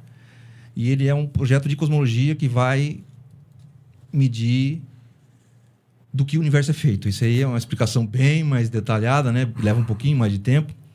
Mas é uma oportunidade muito boa para a gente fazer ciência de ponta no sertão da Paraíba. O UFRJ está envolvida. Tem algum detalhe em especial de observar daqui? Porque o Einstein veio para Sobral, né? Que fica É, é, Sobral é, é bem interessante também, mas é, é o por que, que é aqui? Ah. Porque ele é um radiotelescópio e ele mede um sinal muito fraco e você não e você não pode ter poluição de rádio. E não existe hoje muito lugar no planeta que não tenha sinal de rádio. Aqui mesmo está infestado de sinal de rádio. Ah, que impossível. Ali na- no morro do, do- da- da- das antenas não dá, não. Lá é um vão que não tem nada de rádio. Zero. Onde é isso? Em Aguiar. Tem um, um terreno ali, uma área bem grande. Eu tenho o gráfico aqui, que não tem nenhum sinal de rádio. E eles, aí a Anatel isola em volta, não pode construir mais nada. Nada, nada. Não pode ter mais nada. E a área já está comprada, só falta construir. É, por que, que é aqui? Porque é silencioso, não tem rádio, não tem nenhuma, não tem nenhuma contaminação em rádio. Só está atrasado um pouco por causa do que vocês sabem, né? Aí Atrasou a construção, mas vai ser feito física de ponta. O que é mais Por que é interessante? que, que tá atrasado? O dinheiro demorou para sair, porque o, o astronauta não liberou todo o dinheiro. A pandemia atrasou um pouco também, porque tem que construir estrada e. Rapaz, o astronauta não liberou o dinheiro para um, Eu tô secretário. Ele não liberou o dinheiro? pra um projeto É. para o espaço, de observar o espaço. Por que ele não liberou esse dinheiro? Mas teve ah, um pouco da pandemia também, porque tinha que construir estrada, porque não tinha acesso lá. É um lugar bem isolado mesmo. Mas a pandemia atrapalhou um pouco também. É, essa desenvolvimento. Mas o que é mais importante nessa, nesse projeto que a gente achou foi a possibilidade de a gente falar, com ciência, falar de ciência, fazer divulgação científica por aqui. Isso foi uma oportunidade muito boa que a gente teve. É, tem, uma, tem uma cena, um episódio que aconteceu lá que é bem marcante, que eu achei extraordinário. Para mim é muito marcante. Que a gente fazendo divulgação científica na praça, tipo o Homem da Cobra, sabe? Que vem fazer aqueles. e tinha um senhor. Um show. É, e tinha um senhor com. Ele tinha uma bengala, assim, ele sentado, deram uma cadeirinha para ele, assim, ele sentou. E ele falou assim: ele pegou aquela bengala, ele pediu a palavra e começou a bater com aquela bengala. Falou assim: a gente precisa de água, a gente precisa de estrada, não precisa desse negócio ainda. Que coisa, né? Ainda tem, tem Mas essa. a oportunidade é extraordinária, porque ele tem direito de saber aquilo lá. A resposta que deram para ele não foi boa. Mas a oportunidade, ele tem o direito de perguntar aquilo, a oportunidade é extraordinária. E todo mundo tem direito de saber por que, que a gente está ali. E, e a gente se coloca, tipo assim, muito distante disso, né? Então a universidade não pode estar distante desse tipo de conversa. É claro que você vai dar, uma resposta para ele, ela não é curta. Ela não é curta, ela não é simples. É claro, se você se o teu único instinto for sobreviver, se você precisar só de água e de estrada, você não pode se dar o luxo de fazer mais nada. Você não pode se dar o luxo de ligar um rádio, cara. Mas, se você pode se dar o luxo, se você já investiu naquilo e não resolveu, então. É claro que você investiu muito mais na, na, na, na questão hídrica do que naquilo lá no radiotelescópio. Se não resolveu é por outras razões políticas. A gente sabe que tem muita política envolvida, tem muito interesse envolvido. É, a resposta que deram não foi boa. Eu sempre falo que a oportunidade que ele deu pra gente foi muito boa. Você tem que ir lá e falar com essa gente. Você tem que convencer de que aquilo tem que ser feito lá. Importante, né? Os dois projetos são importantes. Então, é. Eu sempre acho muito marcante esse, esse episódio. E a gente só parou por causa da pandemia mesmo. Eu acho que, então, nessa esteira de ciência, de ponta, isso veio uma oportunidade muito boa de falar com essas pessoas, de com todo mundo. É, como você falou, você está no lugar errado. Não, a gente está no lugar certo. A gente tem que falar de ciência com essas pessoas. A gente está com um projeto de museu científico para vir para cá agora. Vem na esteira desse projeto também. É, para a gente motivar o pessoal um pouco além né, do, do- do- dessa sala de aula, de fazer continha, de ficar ensinando o circuito para essa garotada. Então, eu na acho que é ciência de ideal, verdade. professor. Eu acho que a educação tem que evoluir para isso mesmo. Hum. Você faz o, o- o aluno, o estudante, que seja ele do ensino médio ou da graduação. Eu sou professor de graduação também, só que na área jurídica. Mas o aluno adora a parte prática. né? Ele adora pegar a teoria e praticar e ver aquilo acontecer. Entendeu? Mas assim, o senhor não me respondeu. O senhor falou das estrelas, é, a as galáxias, né? Ah, como, galáxia. elas, como elas se organizam. E eu ainda tenho uma curiosidade sobre né, a, a antimatéria, como também o buraco negro. É, uma estrelas, pergunta estrelas- que não acaba mais aqui pro professor. Então, estrelas são formadas basicamente de hidrogênio. Elas variam muito em tamanho. Variam muito em tamanho. Bastante em tamanho. O, o- o Sol é uma estrela de quinta categoria, tem coisa muito maior. Muito maior. É, e as galáxias são formadas de estrelas e mais uma série de objetos menores, como é, é, planetas e, e asteroides e muita poeira, muita poeira, muita poeira, muito detrito. Então, Isso no universo. Isso nessa matéria negra que a gente vê. Não, matéria negra é outra coisa. É outra coisa? É. É porque eu falo a escuridão. Essa escuridão. Certo. Bom, o que a gente vê, o que a gente vê é muito, o que a gente consegue ver é muito pouco. Aquela matéria brilhante é muito pouco. A grande, o que a gente vê daquilo ali, tudo que a gente vê que tem no universo é 3%, 4% de tudo que tem. O que a gente consegue ver. Tem muito mais coisa ali, muito mais coisa. Tá? Porque tá escuro demais ou porque a gente não consegue ver quanto da não, nem com o distância? telescópio você vê. Ah, pode crer. Você percebe os efeitos. Essa textura escura é da própria do universo. É aquela textura escura é porque tem muita pouca coisa mesmo. Aquela É muito grande. Vazio, vácuo. É, tem muito vácuo mesmo. Agora, onde você tem concentração de matéria, quer dizer, muito, boa parte daquilo ali é vácuo mesmo. Mas onde você tem concentração de matéria, numa galáxia, por exemplo. Numa galáxia, que deveria ter muita coisa. Tem muita coisa? Tem. Mas o que você consegue ver ali é só 3% do que tem. Que é essa matéria luminosa. 3%. É. Você que tá em casa aí, só 3%. É, aí tem matéria escura, que é 25%, que é, você percebe que Isso. está lá, Isso. mas você não consegue ver o que é. Porque ela só interage gravitacionalmente. Ela está lá, Matéria escura não é antimatéria. É outra coisa. Não é antimatéria. Matéria É outra é coisa. Antimatéria é O outra que coisa. seria antimatéria? Eu já chego lá. Matéria escura É tá coisa lá. demais, cara. Eu tô Ansioso. dizendo a tu que é. Matéria escura tá lá. Aí tem a energia escura, que é o que esse radiotelescópio vem para cá medir. Isso. Isso é praticamente o universo é feito disso. É 75% do universo é isso daí. É o mar.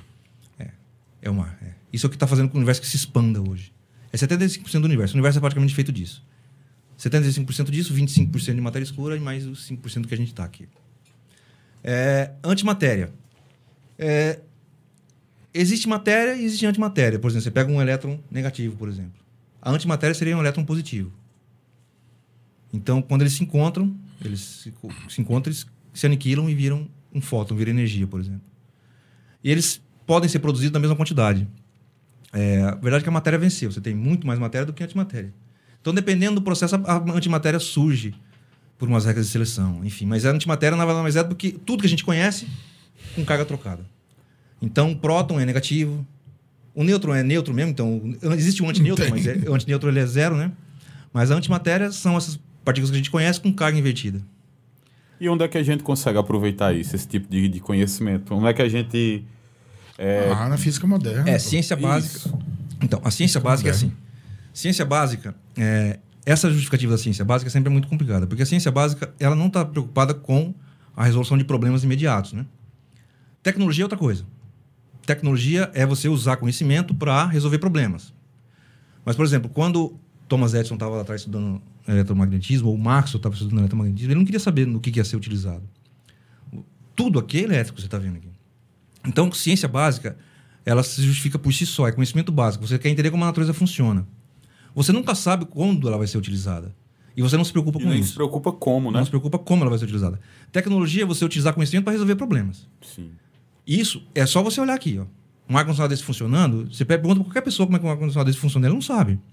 Por mais que ele, por mais que ele diga que ciência básica é, é inútil, ele não sabe como um ar-condicionado desse funciona. Ou o microfone desse funciona, Absurdo. que é extremamente complicado.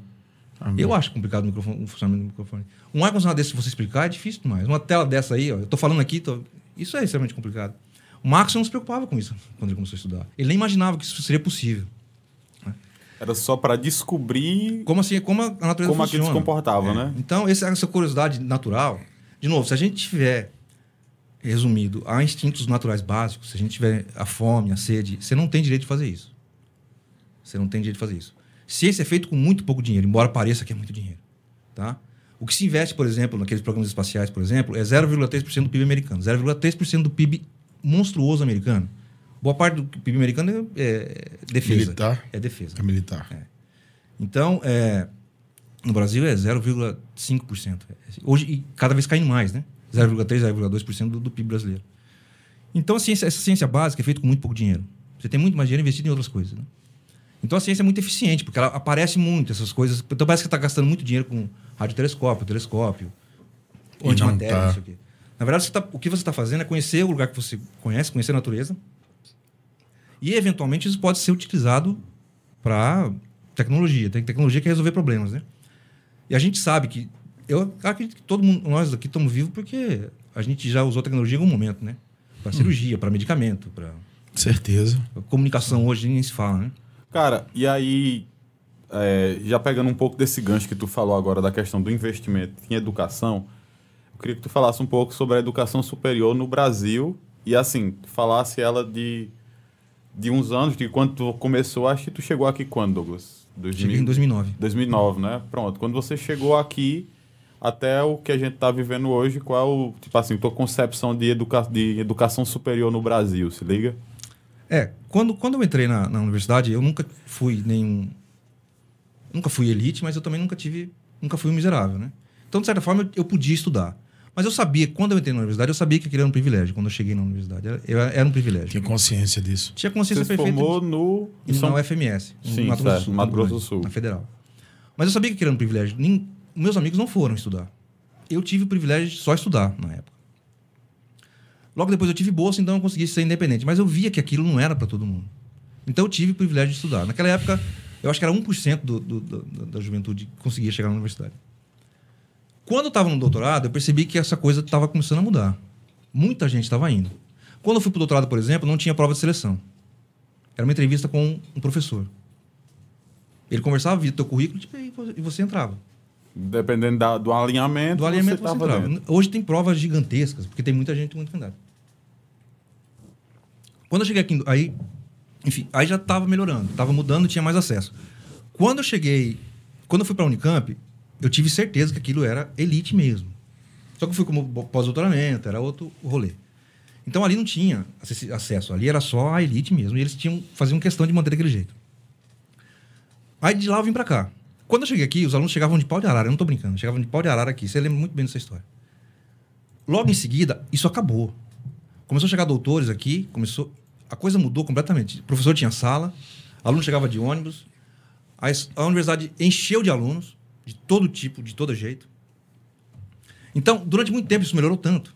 Os planos pedagógicos mudaram, os cursos foram renovados, encheu de doutor aqui, começou a criar laboratório, veio um monte de curso novo, Deu uma modernizada massa. enorme. Você começou Você a sentir tá- esperança. o senhor sabe precisar de que ano que ano foi que isso começou? A partir de 2009. 2010, mais preciso, 2011 tinha as, as grades novas e tudo mais. Então, e você lia os projetos, havia um plano a longo prazo, sabe? Que você, embora discordasse de alguns pontos, mas havia um plano a longo prazo de, de estruturação do ensino. E isso foi simplesmente podado, sabe? Isso foi. Não é que ele foi podado, mas ele foi descontinuado sem uma segunda opção. Então, o que foi feito foi. Você simplesmente parou o- o- os antigos por uma questão puramente ideológica e não deu opção. Então, alguns projetos continuaram, alguns projetos continuaram, mas foi a proposta que tinha anterior foi substituída por nada. Então, muita coisa está continuando por inércia, está continuando do jeito que está. Mas se não der mais eh, força para o MEC ou força para o INEP, que são esses órgãos anteriores que cuidavam, ou ter um projeto a longo prazo, que é a única maneira de corrigir, eh, eu estou muito preocupado.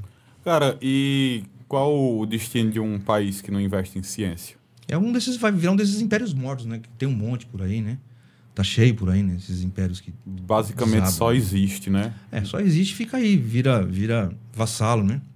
A gente tava numa. A gente, é claro que falou-se muita bobagem também. Tá? Teve um, a gente, quando, quando a gente teve muita liberdade para falar, falou-se muita bobagem também. Então, quando se teve muita oportunidade de falar, muita gente perdeu tempo só falando. É, e agora que toma uma pancada, o pessoal viu, peraí, agora o que que a gente faz agora, né? Então, esse susto, não estou dizendo que é saudável, não, mas talvez agora o pessoal acorde um pouco mais e resolva partir para ação, né? Porque nessa época que podia se falar muito, muita gente se perdeu em falar. E agora eles estão pagando um pouco caro. É verdade, o preço chega, né? É, o preço chega, né? E agora talvez o pessoal consiga começar a agir. Cara, tu teve uma experiência também, não foi nenhuma experiência muito é, grande, né? Mas tu, tu teve uma, uma, uma vivência também em alguns ambientes fora do, do país também. É, como é que foi conhecer essa galera que tá na gringa e o que é que muda e o que é que parece com o que tá aqui? É, eu fui, eu fui em três oportunidades. Três? É, três oportunidades. Eu fui duas vezes em congresso, né? E fui uma vez meio que de turista, né? Para visitar meu irmão. Mas congressos, é, congressos internacionais é uma, é uma coisa bem distante do que a gente imagina. Não é, não tem muito a ver com ensino, né? São congressos que onde está só a- O que, o, o que é que o cara A vai ver num da- congresso desse? Tipo assim, vai, vai estudar? Cara, eu trabalhava na época, eu trabalhava com eu trabalhava com cosmo, raios cósmicos na época, então são, São- eram só a elite da São escolhidos. pesquisas, são temas novos, né? É. são perspectivas de. Né, Do de- que a galera tá estudando fora, Isso. É, pra gente então, poder Ali nem se, fala absorver, de, né? nem se fala de ensino ali, se fala só de pesquisa de ponta, é Isso. só especialista. Um congresso que eu fui na Noruega Ah, tinha 15 pessoas. Há investimento tanto público quanto privado, não é isso, professor Douglas? Mais, quase todo público quando eu fui. Ah. E é, mas é- eles têm muito dinheiro, eles têm muito dinheiro. Eles têm muito dinheiro. Quer dizer, nós trabalhamos com criatividade, né, com boa vontade, né? E eles têm Com muito muita dinheiro. fé. Eles têm muito dinheiro. E depois eu fui visitar meu irmão que estava no doutorado lá. Em Teu irmão Portugal. também é da área de física? Teu irmão também é da área de É, física? da área de ensino, de física. Ah. Ele fez doutorado em Portugal. A, a família se identifica bastante, né, cara? Aí tem um, tem um esse- que, que tá aí nos Estados Unidos, na Indianápolis, que é físico também. Caramba! É. Diga aí, numa casa só Três físicos? três. Três, é. Três. Imagina uma reunião de família, bicho. Uma pergunta para o senhor, assim, dentro dessa, dessa máxima. Lá em São João da Serra, São Jerônimo da Serra. São Jerônimo. São Jerônimo, né? É, lá era sítio, era o quê? Era fazenda, era o quê? Cara, era uma cidadezinha que eu nem conheço, cara. Eu só fui lá nascer. Nasceu e morou aonde? Então, o meu pai trabalhava numa empreiteira e ele, a cada, no máximo, 10 meses ele mudava de cidade. Então, só nasci nesse lugar aí. Porque assim, a minha curiosidade é saber se o professor via muitas estrelas, né? Ficava ali paquerando com, com o universo toda noite. Ele e os irmãos ali. Eu não sei que idade que eu saí desse lugar. Não sei nem com... Devia ter meses quando eu saí daí. Nunca sonhei em ser astronauta. Já, sim. O primeiro sonho é esse, né? O primeiro sonho sempre foi esse, né? Professor, Só que é claro que, a gente- é claro que você chega lá, você desiste, né? Mas. professor, eu sou um. Você vê que eu sou realmente é foda, né? Eu sou um traidor de mim mesmo, acho que eu devia ter feito física. É porque eu, eu, meu, sonho era ser, tempo. meu sonho era ser astronauta também, sabe? Eu Tá acreditava. mais em tempo, não? Não dá, né? Não sempre dá. curiosidade. Não dá. Sempre tive curiosidade desse, dessas coisas.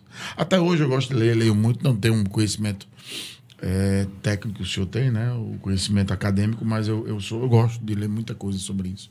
Eu acho fantástico. eu acho- Inclusive, aproveitando o gancho dele, o Douglas é um cara que tem diversos é, é, hobbies, tá ligado? E um desses hobbies é justamente os quadrinhos. Ele é, eu acho que tu é um colecionador também, né? De, de, Coleção, coisa. de, alguns, de algumas edições. E Por favor, nos presenteie aí com essa coleção. Quer dizer, não é emprestar, é dizer o que tem em casa.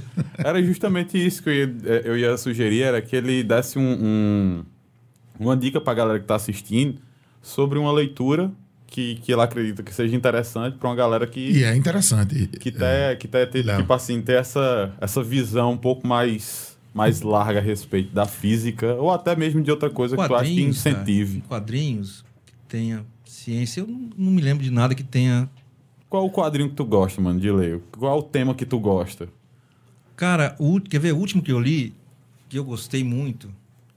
Vamos ver. Eu tenho. Eu, embora não seja muito de ler quadrinhos de heróis, eu- os últimos que eu que eu gostei foram de heróis. Foi uma, um encadernado do, do Demolidor, que chama Morinvão, que é dos anos 80. Que é um encadernado bem bacana, chama Morinvão, que eu gostei bastante. Embora não seja muito ligado em quadrinhos de herói, mas aquele foi muito bom, aquele foi muito legal. E Rapaz, não lembro de outro que eu tenha lido que eu tenha posso te sugerir agora. E, e- deixa eu ver.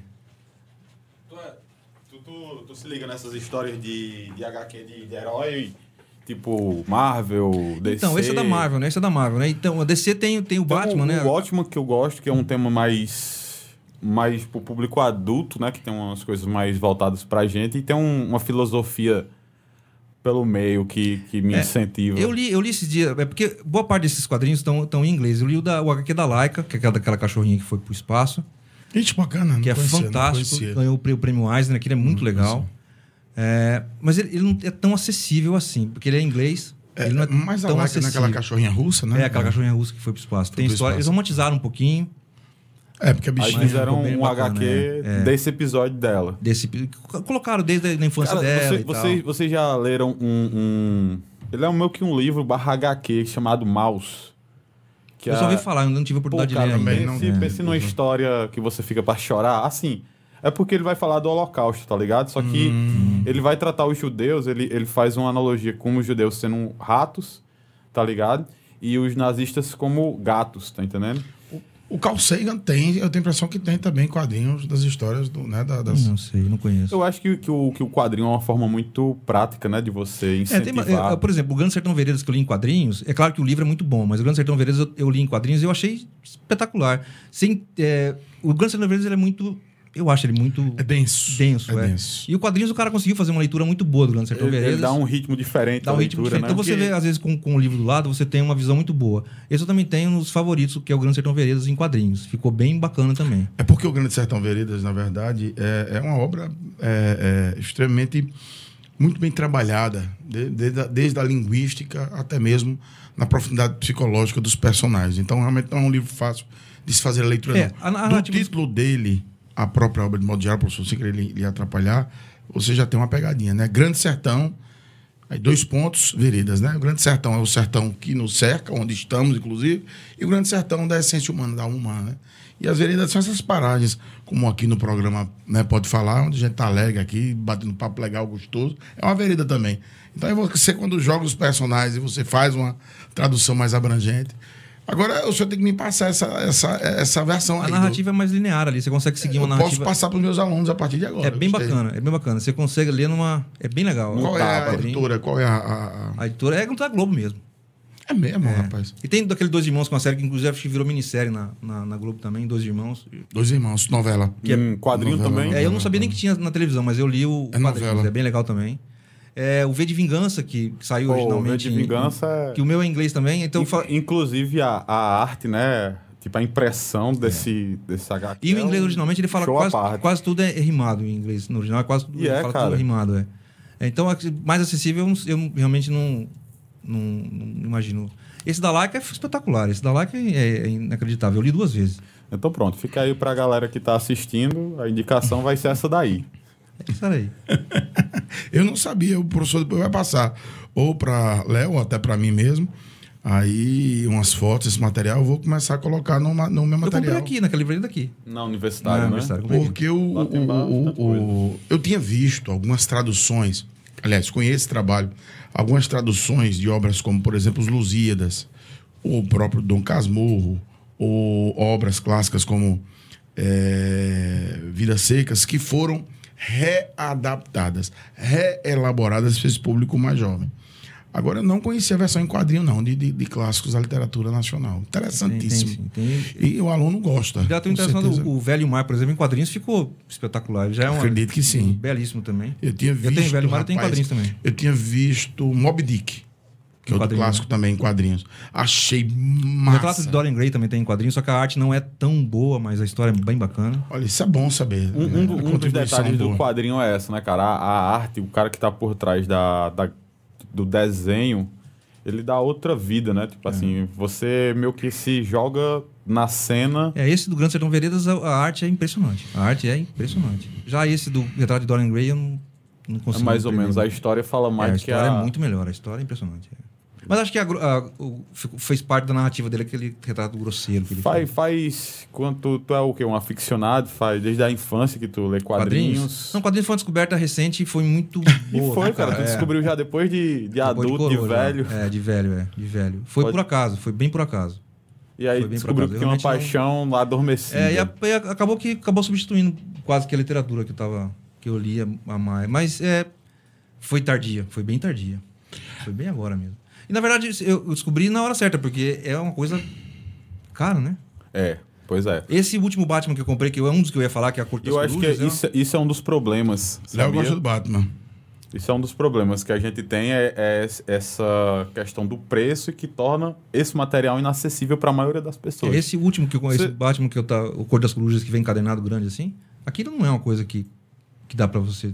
Bicho, você vê o, o V de Vingança na faixa de uns 300 pau, tá ligado? O, o a HQ dele. É. É um negócio É assim que quando você né? pensa que o salário mínimo é mil e praticamente um terço é só para um, pra uma revista, né? Tipo assim, para um, pra um Esses negócio. mangás, eles são sérios, eles demoram e Isso, são exato. caros, né? eles são vários volumes, né? Tu também não, não se aprofundou não nessa... Eu, comprei, eu tenho duas japonês? séries que eu tenho de mangá. Tem duas séries que eu tô. Uma que eu já terminei e outra eu tô, tô lendo agora todinho. Eu também acho divertida a, a cultura...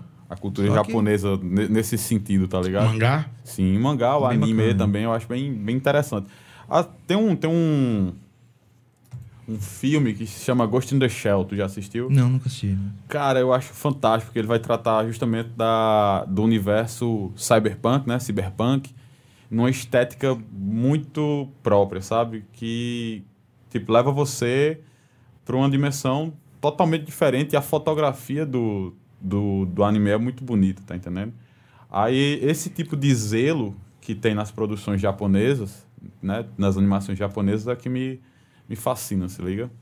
Eu tô achando que Leonardo e o professor gostam muito da cultura geek, né? Vocês são bem? Adoro, mano. Eu sou. Eu sou. São os chamados nerd nerds, cacete, tá nerds entendendo? modernos. São, os, É, eu, eu, são eu os não- nerds mais. Eles têm alguns termos que eu realmente não conheço ainda. Por exemplo, tem, tem vários tipos de, de, de mangás, né? E eu não, realmente não sei a diferença de um e É, outro. não. é, é, tem o, o. Pô, agora você me pegou, mas tem vários tipos. Tem tipo otaku, umas É, coisas assim, não que sei, é, é chonen, que é da galera adolescente, tá É, eu entendendo? não sei ainda. Mas não- pra você ver, é, eu tava assistindo um vídeo ontem é, a respeito de, de TV, né? E aí veio um- uma sugestão dizendo o dia em que a Bandeirante passou um hentai sem saber que era um hentai, tá entendendo? É, foi, e, e, e hentai também Tem alguns aqui, viu? também. Tem o, o Kodomo, o Shonen, o Shoujo, o Shenen e o Josei.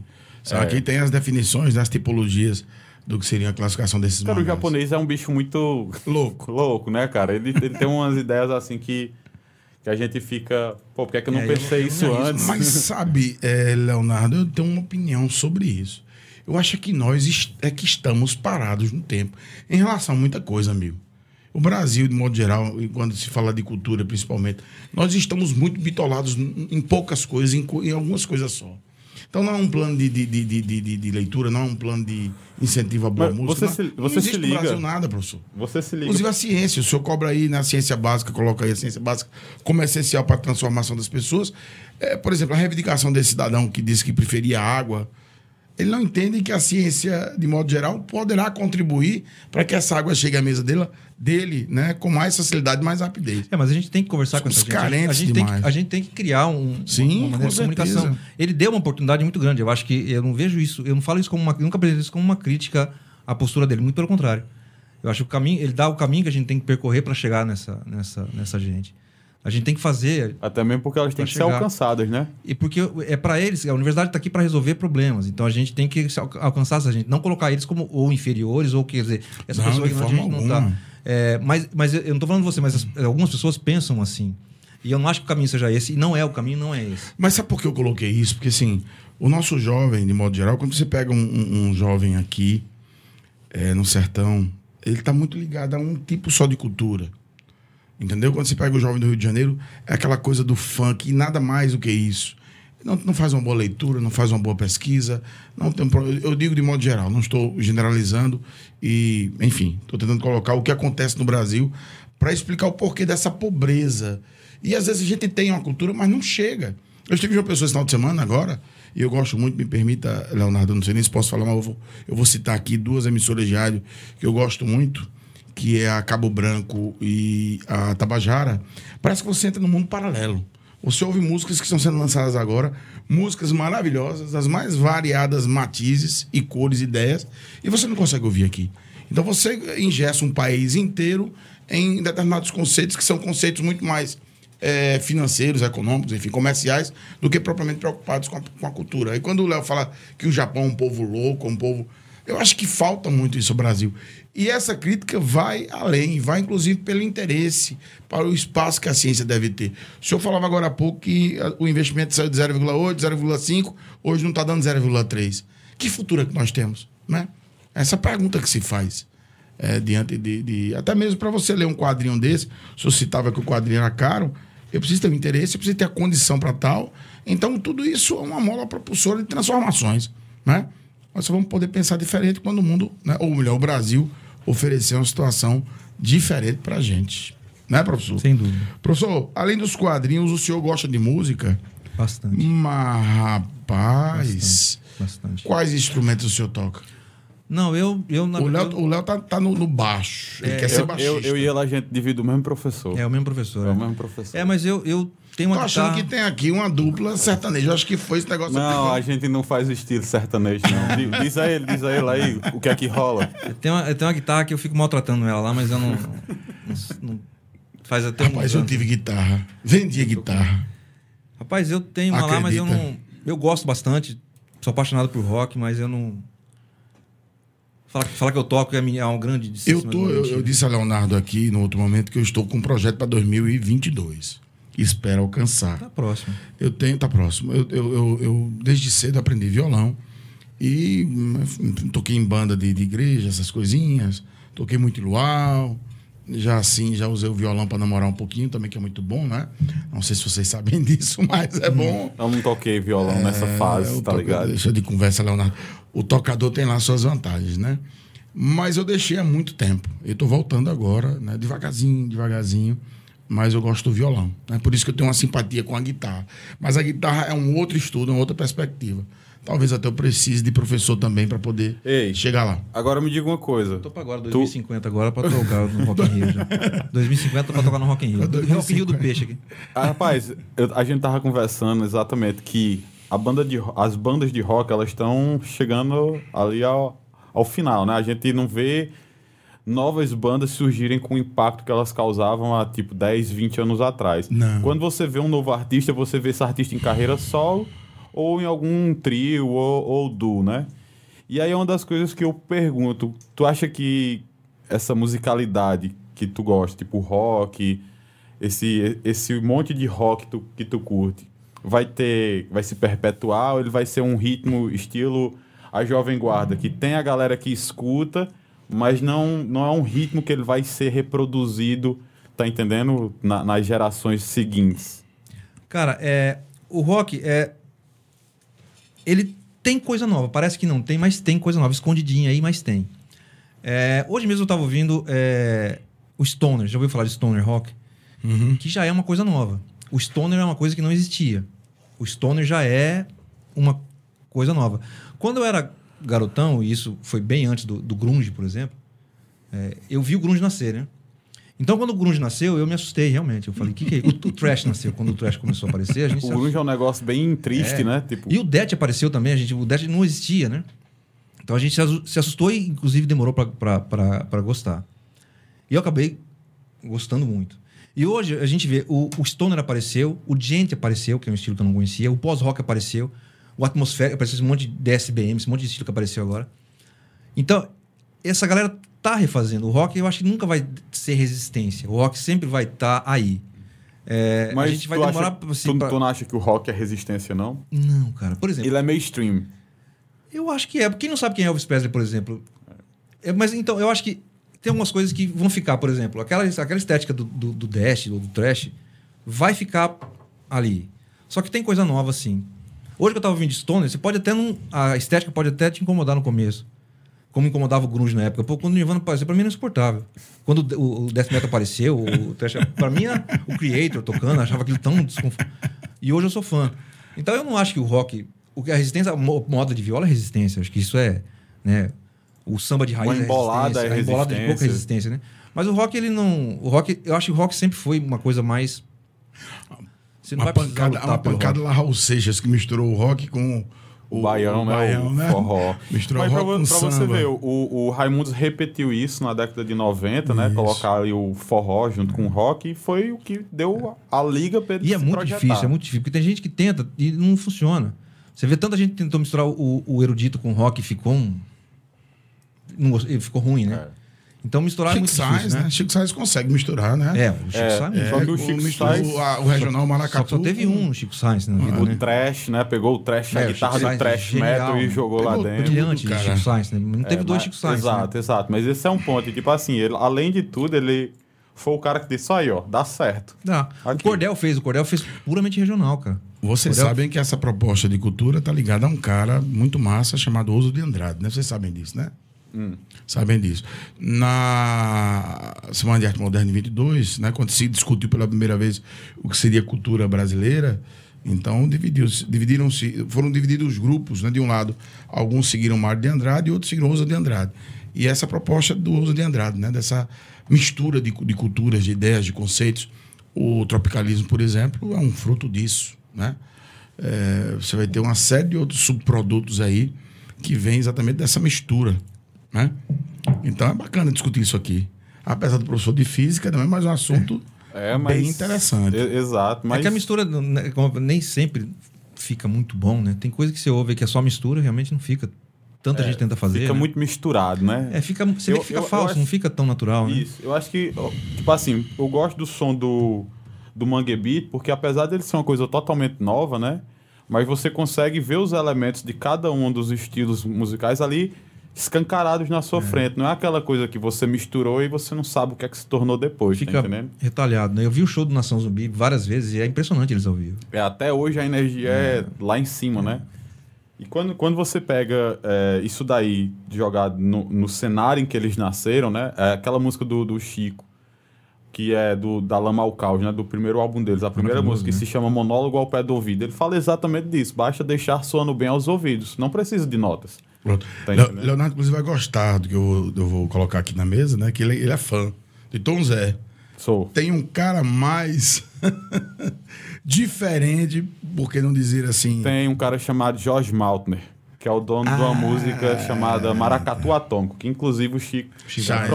O Jorge, ele, é- ele era judeu, aí cantava música de Umbanda, de Candomblé, foi expulso da sinagoga várias vezes, tá entendendo? É um cara extremamente diferenciado e também fez parte dessa parte do tropicalismo, tá entendendo? Pra você ver quanta coisa boa já tem, né? Se tem. Quanta coisa Oh, se boa tem. mesmo. Mas vai no baixo, não vai arriscar a guitarra, não. Não, eu arriscar. Eu tô arriscando ainda, né? Tô Porque a tentando. gente podia brincar fazer aí, aqui né? já uma combinação. Eu fico né, com a base e ele vai Não, eu tô, eu tô baixo. tocando contrabaixo. Contra, contrabaixo, Se né? quiser, se quiser passar raiva, meu- a gente vai, sim. Ou fazer raiva, né? É, se quiser, Mas é música, cara. É expressão. O que é que tem? Às vezes nasce a disso, né? vai, sim. velho. Nasce disso, a ideia pode nascer. Cara, quem toca guitarra é legal porque joga uma distorção na parada e pode até tocar ruim que vai ficar Então, um tá negócio massa, tá Se ligado? pode, Tá vendo se aí? pode tocar ruim, você vou levar vocês à loucura. Vou fazer ao vivo, então. A gente faz, aqui a gente faz ao vivo. É igual pode falar, que é tudo ao vivo. Professor, e os rolês de bike? Como é, É. que nasceu? O que foi? Parece que vocês conheceram lá, né? No não bike? de bike. né? Exatamente. Inclusive, isso é um negócio interessante. A gente, a gente para você ver como o Douglas é um cara diferenciado. Todo mundo usava uma bike de mountain bike, mas Douglas não. Ele usava uma bike de downhill, né, Downhill, cara? é. De Era downhill, downhill. pra descer serra, tá ligado? Ele sempre foi um Só cara que aí- diferenciado. Só que aí eu mano. fiquei, fiquei velho, as costas começaram a doer, eu troquei por uma de mountain bike. As costas começaram a doer, mas era, era uma de. Primeiro foi uma de downhill, depois foi uma de. De Forex, que era uma bem baixinha. Sim, assim. pode crer. Eu É, lembro era bem dela. baixinha. Cela lá assim. embaixo. É, cela lá né? embaixo, assim. Mas depois eu acabei voltando. Tu começou a pedalar aqui, foi. Foi aqui, foi aqui, foi aqui. Pode pedalar Nessa aqui. onda que, que surgiu agora há pouco tempo, das bikes. É, na verdade eu tava, na verdade, eu tava engordando e eu descobri 2010, depois o pessoal. aí. É, eu fui descobrir o pessoal depois, por um Luciano, né? Isso. Mas eu comecei a pedalar por conta. assim, Eu comecei a pedalar e descobri a galera depois. Aí, na verdade, o que eu não faço mais é tirar foto, mas continuo pedalando. Porque a gente antes era muita onda de Eu foto. tenho um amigo que tá nessa e- vibe. Foto, eu mandar um vídeo abraço e- pra ele. Não sei se ele vai ouvir nosso podcast, mas vou mandar pra ele. Nosso amigo Heriberto. Ele todo dia dá uma pedalada aí de 35 km, 37 km. Todo Já, dia. já pedalei mais. Hoje em dia eu tô Mas mais. a gente fazia. mais dedicado rolê a era- outras coisas. É. Mas então, a gente eu ainda faço, mas como aquele tempo era muita onda, né? Era foto, era vídeo, era rolê de que você pagava, viajava pra fazer rolê É, e é verdade. Todo mundo animado, né? Todo mundo animado. E hoje nem, nem foto tira mais, dá nem tempo, nem água leva mais, né? Aquele tempo tinha toda a preparação, enfim. Você ficava mais tempo tirando foto do que pedalando. Agora- Mas tu ainda tu tá ainda tá Tem, praticando outra 20 coisa tem 29. fora, fora a bike? Cara, eu tava nadando e tava, e tava. Tinha entrado no box, né? Pô, e aí? Mas aí começou esse negócio desse, dessa pandemia aí, né? Pode crer. Aí, Aí é- inclusive, o pessoal pegou lá, né? É. Aí eu dei uma, dei uma maneirada nessas. Agora pedalar, eu ainda continuo de vez em quando eu vou. Agora, onde envolve gente assim, eu preferi não ir. Porque eu já sou um senhor também, né, bicho? Já foi vacinado, devidamente vacinado, as duas eu tomei uma doses? dose só, tomei uma dose só. Ah, pode crer. Só a primeira dose. Tomou uma dose só, professor. só. Mas não- pela idade não, já deveria ter tomado a segunda dose. 44, tomei uma só. 44. Eu já tomei a segunda dose. É porque você tem Só comorbi- comorbidade, não? Ou não, tô falando É besteira. Você descobriu agora o Brasil, verdade. Você agora matou a charada. Oh, meu Deus Aí do tem que céu. voltar, tem que voltar a fazer aí. Agora não dá pra fazer, ficar em aglomeração, mesmo que seja pequeno. Então, além da bike, box. Boxe e natação. É um poliatleta, viu? Qual desses Essa esportes assim Ele- gera ele mais adrenalina? tá- Qual desses esportes assim Bike, gera eu mais adrenalina? bike. Bike, cara. Bike eu gosto mais. Cara, Bike tu mais- já, tu já viu, só, só cortando Já desceu a serra falou de- 120? De, de natação. Você já assistiu uma parada chamada Choque de Cultura? Já assisti. Pronto, tem um episódio que eles vão falar de natação. Que a galera diz que o cara que faz natação só pode estar muito drogado. Porque ele vai estar ali dentro da piscina, só olhando pro fundo da piscina, vai passar uma hora indo e voltando, tá entendendo? E pro cara aguentar um ritmo daquele, só se ele tiver muito doido. É, é pesado mesmo, é pesado. mesmo. tu também era nesse estilo de ficar uma hora indo e voltando. Uma hora não dá, não. Uma hora eu já morri afogado já. Ai, Jesus do céu. e eu pensando que a maior adrenalina dele tinha, tinha sido descer de uma serra dessa 120, mas a, a piscina é mais, é mais animada, né, Leonardo? Cara, a piscina, eu, eu tentei fazer natação também, mas não aguentei não. É pesado, viu, velho? É pesado, demais, é tipo pesado. assim, é pra passar mal e. Pesado. E o cara tem que ser muito bom de cabeça. Você liga, tipo, tem que ter muito foco no que tá fazendo. Porque a bike, apesar de tudo, mas você tá vendo paisagem, você tá. Para, descansa, desce uma ladeira. Aí ali, se você cansou, você tá lascado, né? É você e o fundo da, da E piscina. aquela galera que faz um triatlo, meu irmão. Tipo assim, 4km no mar aberto, Aí tem que- pedala 42. Ali é, mais, ali é mais espírito do que Ali resistência, é, eu né? acredito que seja, viu? Chega é muita força que- de vontade, cara. É, ali é espírito Tá também. Tem que ter o preparo físico, mas o espírito conta muito ali. né? Cara, quando você vai ver também, é é uma, é uma questão de, de movimentação muito, tipo, muito peculiar, né? Tudo que vai fazer dentro de um esporte assim de alto nível é uma coisa que existe uma equipe analisando aquela movimentação. Vocês estudam isso também, essa questão de, de movimentação dentro da. É, natação, por exemplo, quando eu cheguei, praticamente eu não sabia nadar, né? Quando ele, Você tá ligado ele, que o- Ele ensina como tirar o braço da água, botar o braço na água de novo. Você tá ligado que o, o Diego, de vez em quando, ele fica falando, fazendo as associações de física, principalmente Ah, de, as de alavancas, alavanca. com as alavancas e isso, tal, é. e no Gil, tá ligado? É, Aí ele imagino. fica parado assim, Imagino. pensando e tal. E não, mas isso daqui, ó, Imagino. é assim, é assim, assado.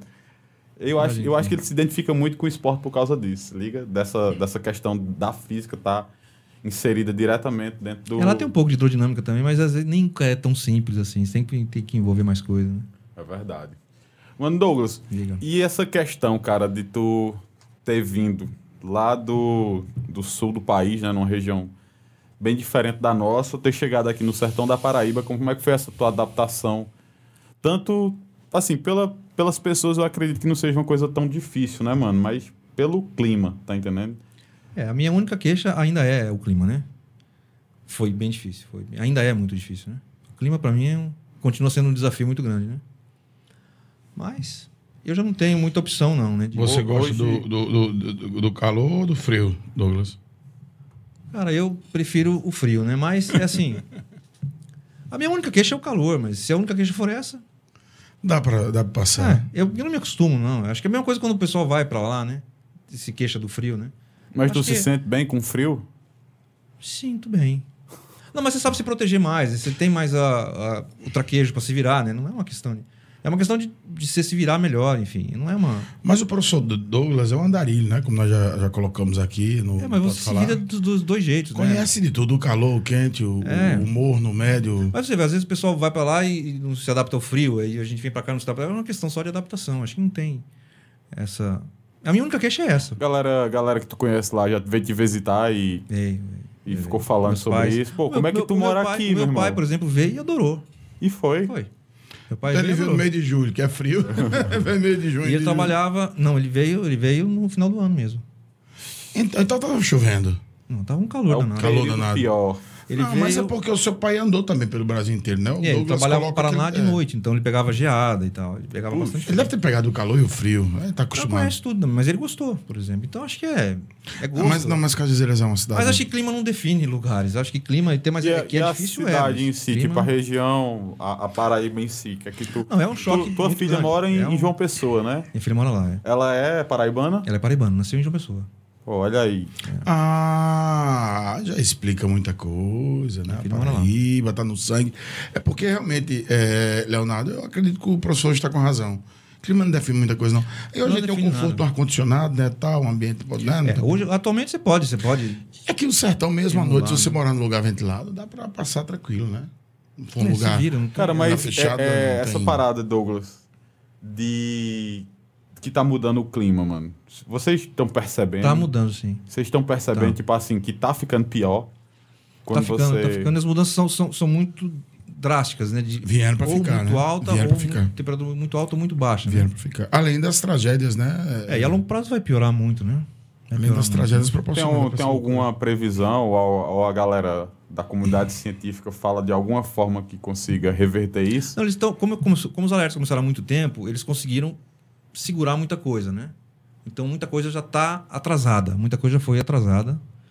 Mas se não cuidar mais, a previsão é que piore muito rápido. Mas é algo irreversível? É tudo irreversível. É tudo irreversível. O que pode fazer é não piorar. Ah, só, não, só pode É, não, não piorar, É, né? na Mas- verdade, é retardar o ritmo. É, você pode retardar o ritmo para você procurar outra solução a, a Entendeu? longo É. prazo, procurar outra solução, porque do jeito, se continuar do jeito que está. E como o alerta foi criado muito tempo atrás, deu tempo de frear muita coisa. Aí eles atrasaram um pouco até procurar outra solução, né? Mas você lidar com corporações que são os grandes vilões, eles mandam você usar sabonete vegano, mandam você economizar água, mas os grandes vilões são as corporações. É, tipo, né? pra você ver o quanto que se gasta de, tipo, de água para se produzir um- uma indústria dessa de, de engarrafamento, tá entendendo? Quanto Aí ele que manda se você não fechar a torneira em casa, é. ou tomar banho rápido. Então, Tipo, enfim. pra se produzir jeans, tá entendendo? Publicidade é uma coisa, prática é outra, né? É, o que as empresas gastam de energia. Você vai, pe- pega uma, uma, uma linha de produção, por exemplo, que gasta de energia, né? Uma indústria têxtil, irrigação, por Isso, exemplo. e quando você vai ver essa conta, é principalmente dos países des- desenvolvidos, né? Só que aí a cobrança vai vir para os países emergentes, que principalmente estão em, em, Em em- uma zona mais tropical, né? Porque o, o principal impacto é na zona, tipo assim, no, no- na zona do Equador, né? Na linha do Equador, que é onde tem uma incidência maior. É. E você vê o transporte, o transporte de cargas, por exemplo, um caminhão, o tanto que emite um caminhão, o cara mandar você comprar um Tesla que é elétrico e tal. Aí você compra um Tesla que custa uma fortuna, porque você vai estar emitindo menos. Mas é, e o transporte de, de, de cargas que, que, que gera muito mais emissão, né? E outra, quando você vê que não tem nenhum tipo de incentivo ou de programa que faça. Porque, tipo, você imagina. Não tem porque você tem. O combustível dá muito dinheiro, né? O petróleo Exato. tá aí, né? Faz Mas guerra, os quem, caras fazem. quem ainda ganha dinheiro com, com os combustíveis fósseis, meu amigo Leonardo, meu amigo professor Douglas, não vai querer largar a mão do osso tão Mas não cedo, vai, porque esse, o motor a combustão já é uma coisa ultrapassada há muito tempo, né? né? É, Mas só que não agora os barões não. estão aí, né? Os barões vão continuar, não adianta. Não, Quando Não, você não. pega um, um país que a maior empresa estatal, a base dela é isso daí, tá entendendo? A Olha só, extração é, e o é, consumo olha- do petróleo. Olha a informação. É, investimento em energia solar. Fiz investimento em energia solar é, onde eu moro. O estado da Paraíba entra com o imposto do sol. Estão chamando de imposto do sol. Parece brincadeira. Ah, ah, vivemos a, né, a imine- iminente, eminente, perdão, crise hídrica e aí com o aumento da energia elétrica, etc. E aí vem o Estado, vem o governo e vai sobretaxa. Então, é, é, vivemos em um país que, somado a tantas outras coisas que acontecem no mundo, nós ficamos sem saber o que fazer. Né? Porque acredito que quando o Tesla ou o. Existe outro carro da Toyota que também. É, Ah, não, mas motor elétrico tem, tem um monte por aí já. O Mercedes tem Estão que saindo os famoso, híbridos, cara. né? É, os híbridos, Eles é. mas tem o famoso agora, fugiu, enfim, da Toyota, eu acho que ele tá famoso. O Prius. Prius, é o Prius, é? É, ele é um híbrido. É, por isso é híbrido. Pronto.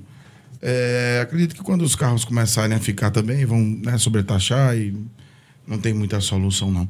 Professor, eu tenho uma pergunta para o senhor que é bem específica. Vamos lá. Espero que não esteja, assim, afetando a sua individualidade e o senhor fique à vontade para responder sim ou não, ou não querer responder. O senhor é um físico, fato. Um estudioso, doutor, pós-doutor, fato. Já viu muita coisa na vida, inclusive experiências sobre a vida. É, Deus existe? Deus não existe? A física pode provar? Ou é apenas uma questão de fé abstrata? Qual seria a visão de um pós-doutor em física sobre a ideia de Deus? Deus, religião, essa, é tudo uma coisa muito pessoal. É, Isso. você associar Deus e religião a. O que, que, que, que a física diria? Bom, é, é melhor que a física não fale nada. É melhor que um religioso fale. A experiência religiosa é uma coisa pessoal é, e ela não tem a ver com racionalidade ou racionalismo. Você não pode racionalizar uma experiência religiosa. Então, quando você perguntar para mim, você não está perguntando "Fi- o que, que a física, a sua física, a sua ciência fala sobre Deus. Bom, nada. Ela não se ocupa disso, não é o principal objetivo. Mas você perguntar para mim se Deus existe, Isso. é, aí sim, aí eu não vou, aí eu não gosto de entrar nesse, eu não quero, né? Nem o sim, nem o não, né? Eu prefiro não, Uhum. porque essa questão não- eu acho que ela não é minha, sabe? Ela não é minha. Quem quisesse decidir por uma experiência religiosa ou por aceitar uma fé ou outra, tudo bem. Agora eu não me associo nem a essa fé e nem a um ateísmo. Eu acho essas coisas bem É assim, eu não preciso tomar partido nessa disputa de sim ou não. Eu acho que tem muito mais opções por aí do que sim ou não. Mas isso quem está falando sou eu. Isso não tem a ver com a minha ciência Isso. ou com a minha. Por isso eu lhe deixei bem à vontade se vai responder, se vai responder. Não, mas eu estou respondendo. É, do, do- do modo que o senhor achar melhor. É, porque assim, porque assim, você. Eu não, eu, não, eu não consigo me associar com o ateísmo, porque existe uma grande falácia de se dizer que Deus pode ser racionalmente descartado. E do outro lado existe uma fé que. Existe uma fé que é muito pessoal, que é a experiência religiosa, que assume que existe, tá? Então, para mim, é uma disputa de sim ou não, existe, não existe, branco e preto, é, mal e bem. Que não é tão simples, Que né? para mim não é tão simples e eu não acho que a gente. E não é tão simples Que mesmo. pra mim eu não acho que. Aí as pessoas falam, ah, mas é covardia, você tem que tomar um partido. Eu não tenho que tomar partido nessa brincadeira. Eu não sou obrigado a é o nada. fla-flu seu aí, você que se decide. Então eu não tenho. Então isso, na verdade, é mais uma humildade do que. Do que... Agora, nesse, nesse ponto aí, tu tá falando de religiosidade, né? É, mas eu tenho, eu tenho É, um religiosidade. Isso. A ques- E a Não, questão bem, da... você- você se conectar com algo maior que você, isso é muito fácil. Isso é Uhum. muito fácil. Agora, que seria a religiosidade, né? Seria a espiritualidade, você se conectar a algo maior. Isso é muito fácil de fazer. Agora, quanto à religião, ele falou Deus explicitamente, né? Então, não é covardia escolher, não escolher se existe ou não. Não, simplesmente- uma opção sua. É simplesmente uma humildade. Eu não quero. me- Essa questão pra mim não, nem sua. existe. Essa questão pra mim não faz nem sentido. Eu perguntei isso por dois motivos. Mas o Primeiro, agnosticismo ele existe. Ele é uma. Ele é, uma, uma- é, o gnosticismo, o agnosticismo. é uma é. filosofia de vida bem estabelecida. Isso. A gente não se importa com a questão. A hora que tiver uma evidência, a gente acredita. Se não tiver, sem É evidência. o a gente ceticismo, né? O um ceticismo é a base disso. Mas ele é, organizado, né? Ele não é simplesmente um ateísmo que fica aí. Só um bradando. achismo. É, bradando. Eu pergunto isso porque, assim, é, o Einstein, é, quando perguntado sobre o universo, esse é primeira, primeiro questionamento que eu faço, ele diz: sem Deus o universo não é explicável satisfatoriamente. Vindo de Einstein, a gente né, tem um, presta um pouco mais de atenção.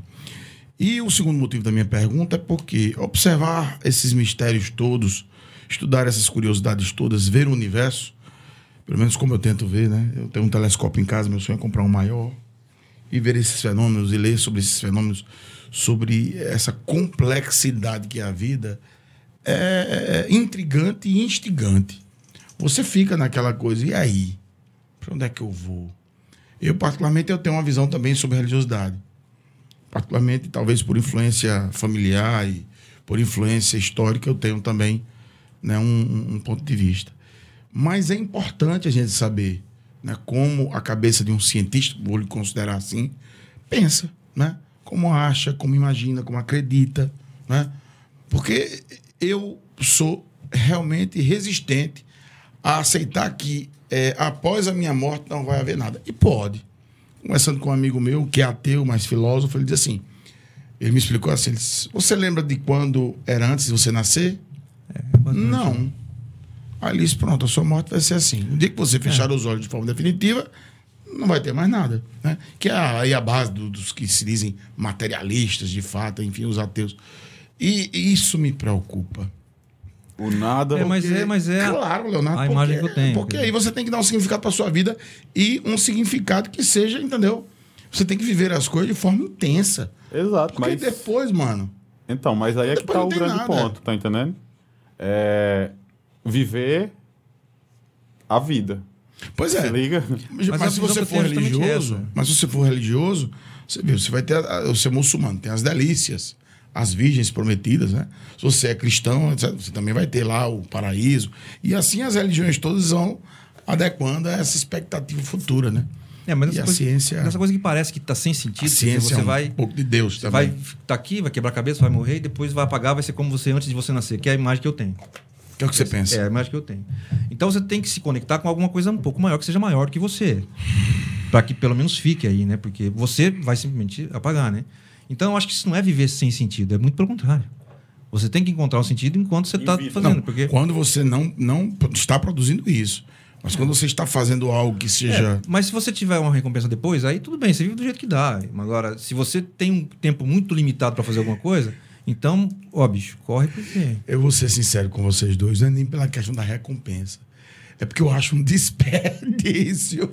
É, pra- tudo bem. É que seria, né? Deveria ser. Mas Não é- então, eu tô imagina dizendo- aí, a gente pra- vem, pra- vive então, experiência Mas como para as essa. pessoas como, como a gente, não é um jogo de carta marcada que vai acabar. Pra gente tem sentido sim. Tem sentido fazer alguma coisa. Não é que parece que é uma coisa sem sentido, ah, vai acabar. A vida é sem sentido. Não Na é, verdade, é. Na sentido verdade, que eu tenho, é o tá que a gente tem.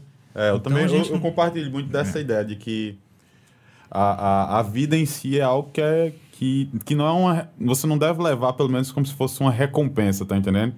Porque quando você. Por exemplo, isso, isso é um negócio interessante porque serve até pra gente pensar do, do que é que se faz um. Tipo assim, como é que se molda o caráter de alguém. Porque, tipo, eu vou estar fazendo algo que é bom esperando a recompensa, ou vou estar fazendo algo que é bom simplesmente porque eu quero fazer, tá entendendo? Eu nem pensei nisso, de fazer o bem. Não, eu esperando imagino que você não pensou nisso. Eu imagino que você não, pensou Não, nisso. eu, não. assim, eu, eu, eu só. Mas aí é uma. É porque você achou muito uma vago. você simplesmente- fantasia minha, né? É, Um achou muito vago fazer tudo meu. isso pra acabar, né? É, é isso aí. Mas realmente Entendeu? é quando você olha assim, é um pouco, sei lá, zurto, né? É ruim É você. a desesperador, gente- né? É angustiante, né? sei É angustiante, é angustiante. Isso, a palavra correta é essa. É angustiante, Eu não sei é. se o professor que tem mais ou menos a minha idade pensa assim. Tem dias que nas minhas reflexões, nas minhas, eh, na minha intimidade, eu, eu acordo, meu Deus, um dia não estarei mais aqui, eu não existirei. Não é angustiante, mas. É, é angustiante, mas quando você opta por essa, você tem que viver com essa angústia. Ah, Sabe- sabe o que é que eu fico pensando? cara. Quando- A vida vai continuar, professor, não tem jeito, até o fim. Quando a gente tem, assim, por volta de 80 anos, 90 anos, 100 anos, que todo dia é um dia a mais, tá entendendo? Imagina como é que fica a nossa cabeça, mano. Tá entendendo? É, e, e você me fez, eh, me fez lembrar de uma pergunta boa pra, para o professor. É verdade que, que com a velhice o tempo passa mais rápido? A sensação que se tem, inclusive, né, é de que o tempo passa mais rápido, para a física, inclusive? Não. Não, não, não existe sensação isso? mesmo, Pode ser uma sensação. Só uma percepção Pode ser equivocada. uma percepção, né? Que há, sim, um debate sobre isso, né? Que diz que, diz a velhice, com a velhice, a, a- a- o tempo, né? A ideia de tempo é mais rápida, né? As coisas vão se esvaindo, vão se desfazendo, vão se desconstruindo, né? Sentir como uma perda irreparável o fim de cada dia, como dizia o Saramago. né?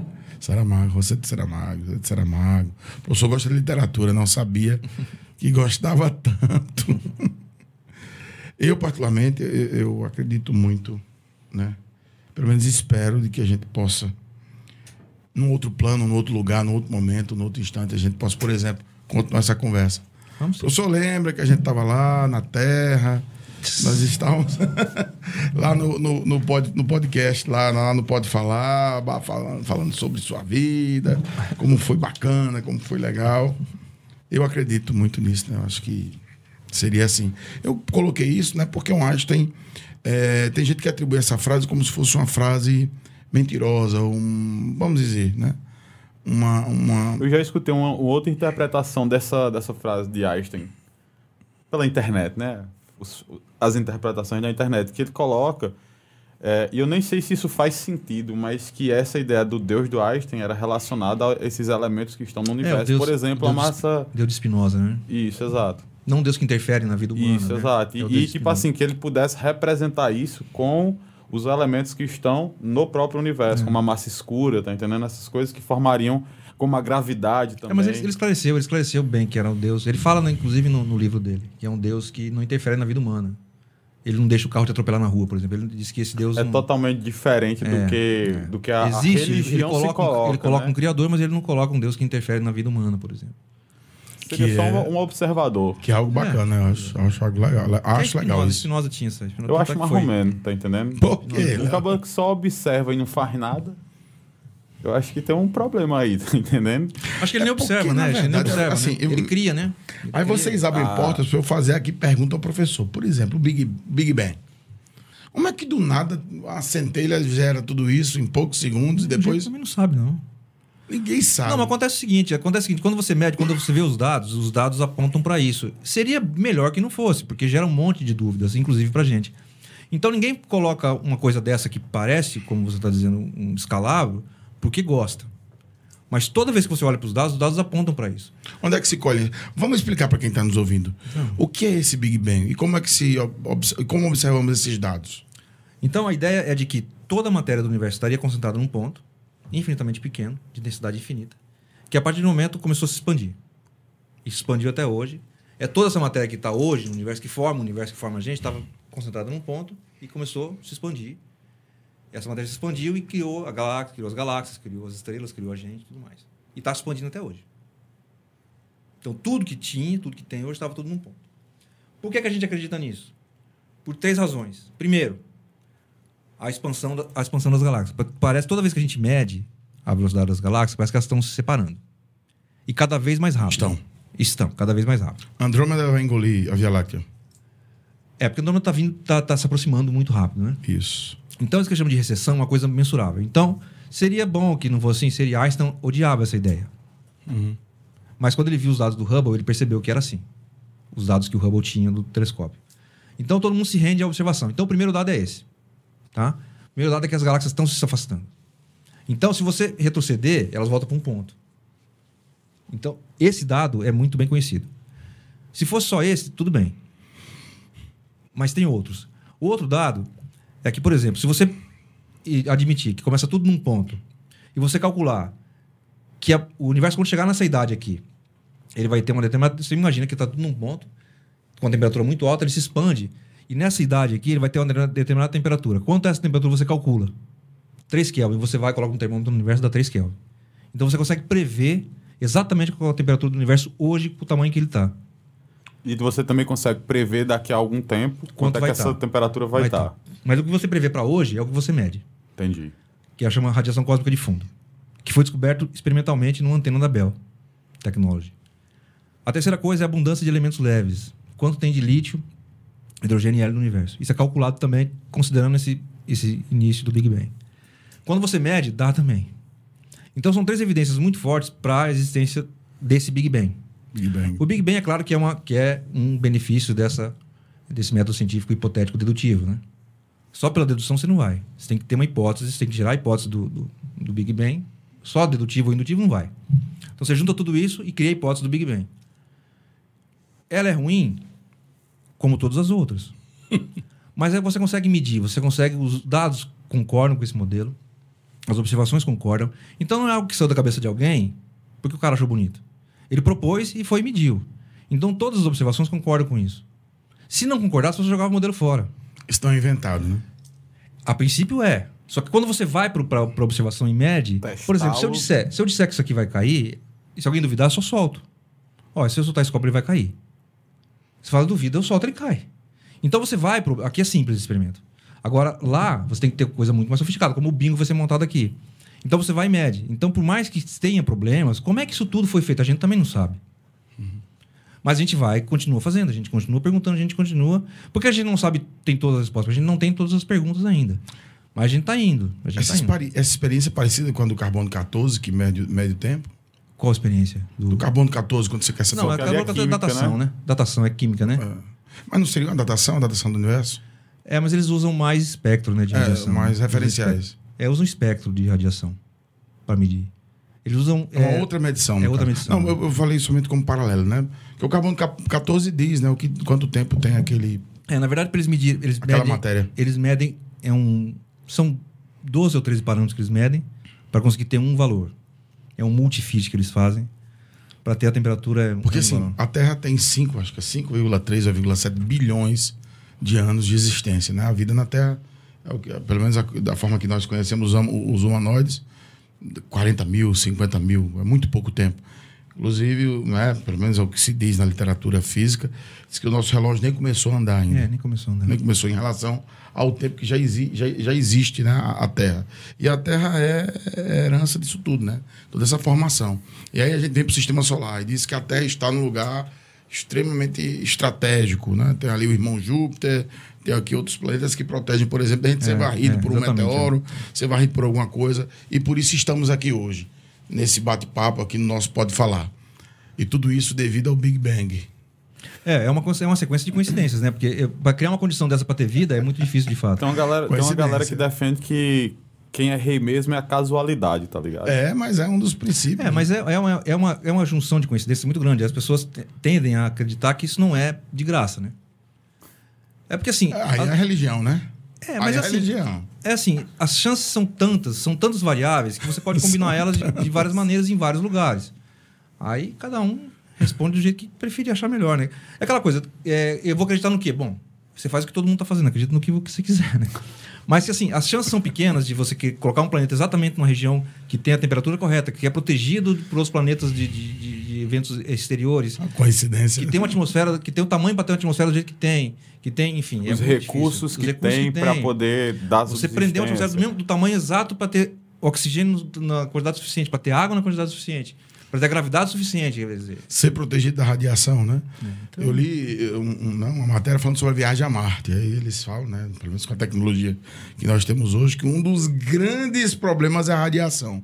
E que quem vai talvez não A volte atmosfera mais. de óxido de carbono puro, 98% de óxido de carbono. A atmosfera. É, passa tudo. Jesus Ou do céu. seja, uma colônia em Marte Você tem que ser todo artificial. tem que ser totalmente artificial. Todo artificial. Todo artificial. A terra, terraformação, nem pensar por enquanto.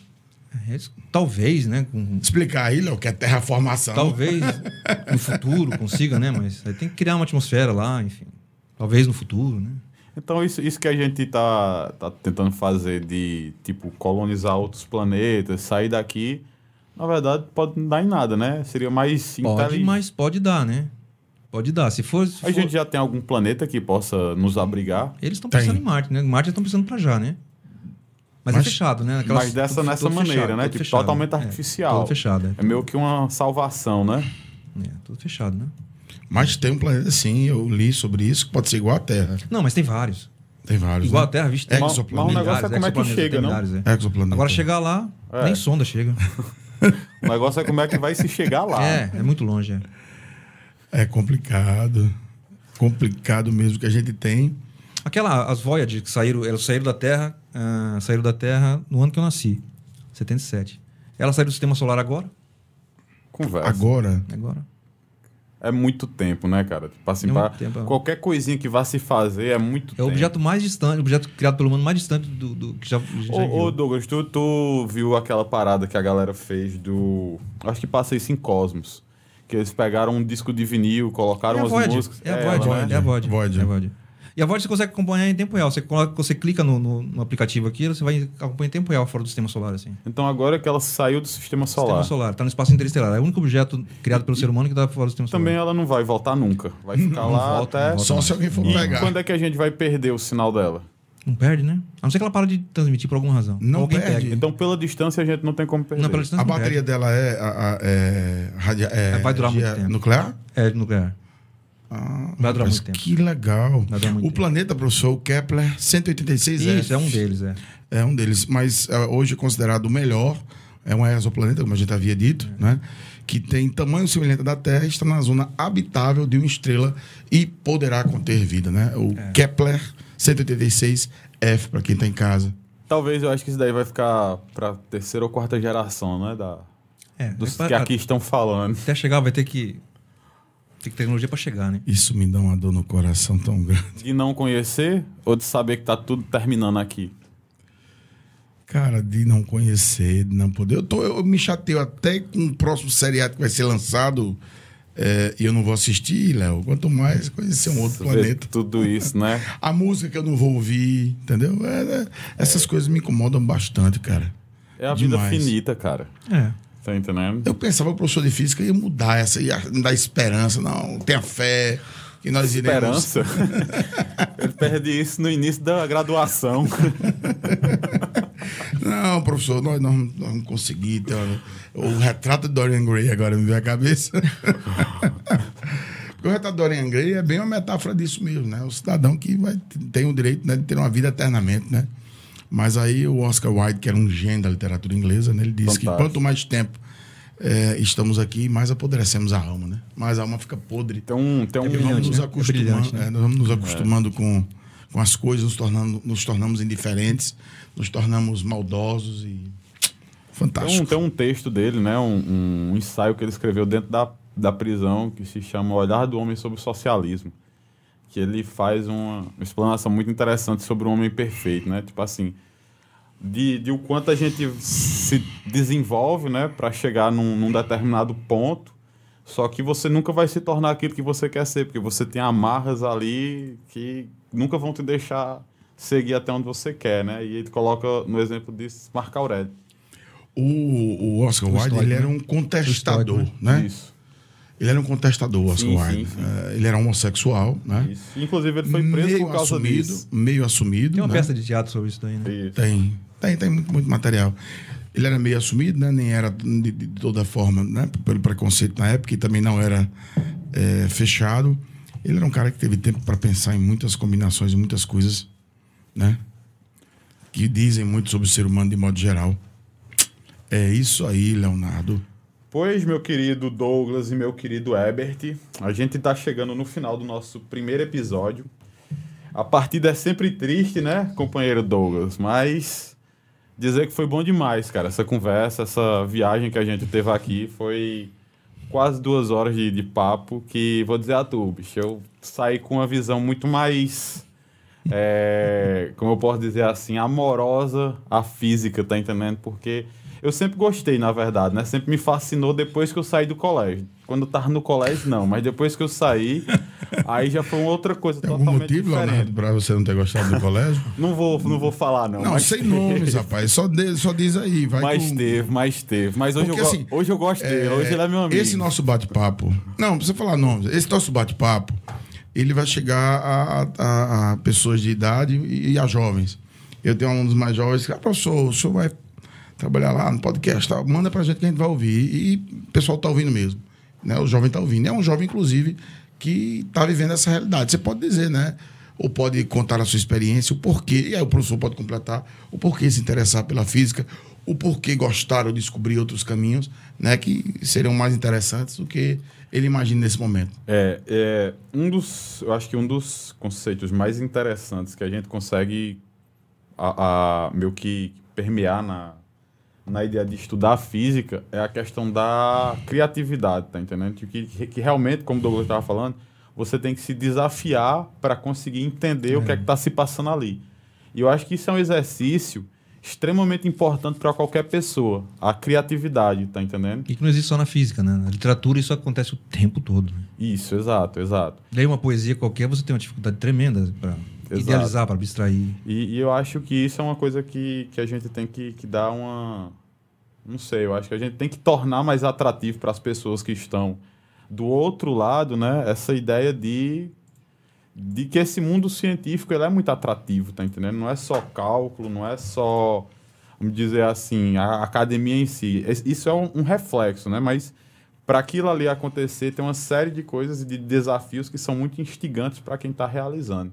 Tá entendendo? E o cálculo também é, é interessante. Sim, é sim. Porque quando Eu você consegue muito. provar uma tese a partir de um cálculo, aí você não volta Eu mais. Gosto. Aí você se apaixona de vez. Talvez seja um erro, né? Não sei Pois, mano, nosso Douglas, sistema educacional de não conseguir permitir isso, né? Eu queria que você deixasse aí, cara, a sua mensagem. Essa conversa foi uma conversa foda, com um cara foda também, né? Aí eu queria que você deixasse a sua mensagem pra galera que tá nos assistindo. Vai que, de repente, um futuro aluno teu, né? Vai encarar essa viagem com, na física aqui na UFCG. Cara, eu tô. Primeiro que é uma honra, né? Participar disso daqui, né? É o primeiro, viu, Primeiro professor? convidado. É, você foi inaugurou tinha... cena. O Léo tinha comentado isso, isso comigo há algum tempo. Eu confesso que fiquei um pouco tenso no começo, fiquei até um pouco, né?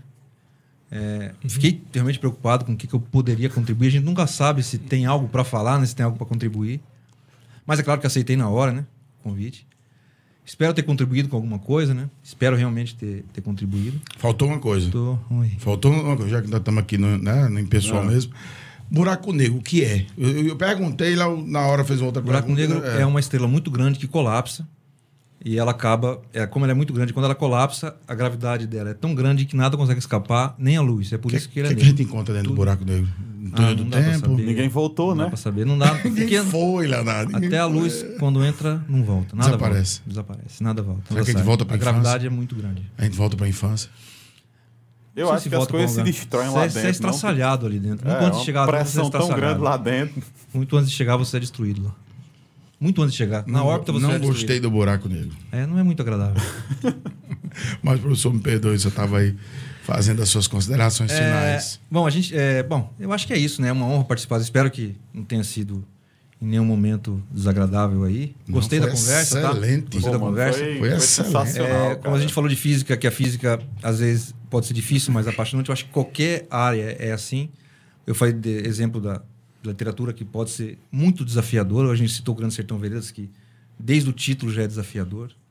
Então, eu acho que essa coisa de, de academicismo, às vezes, ele se esconde muita coisa.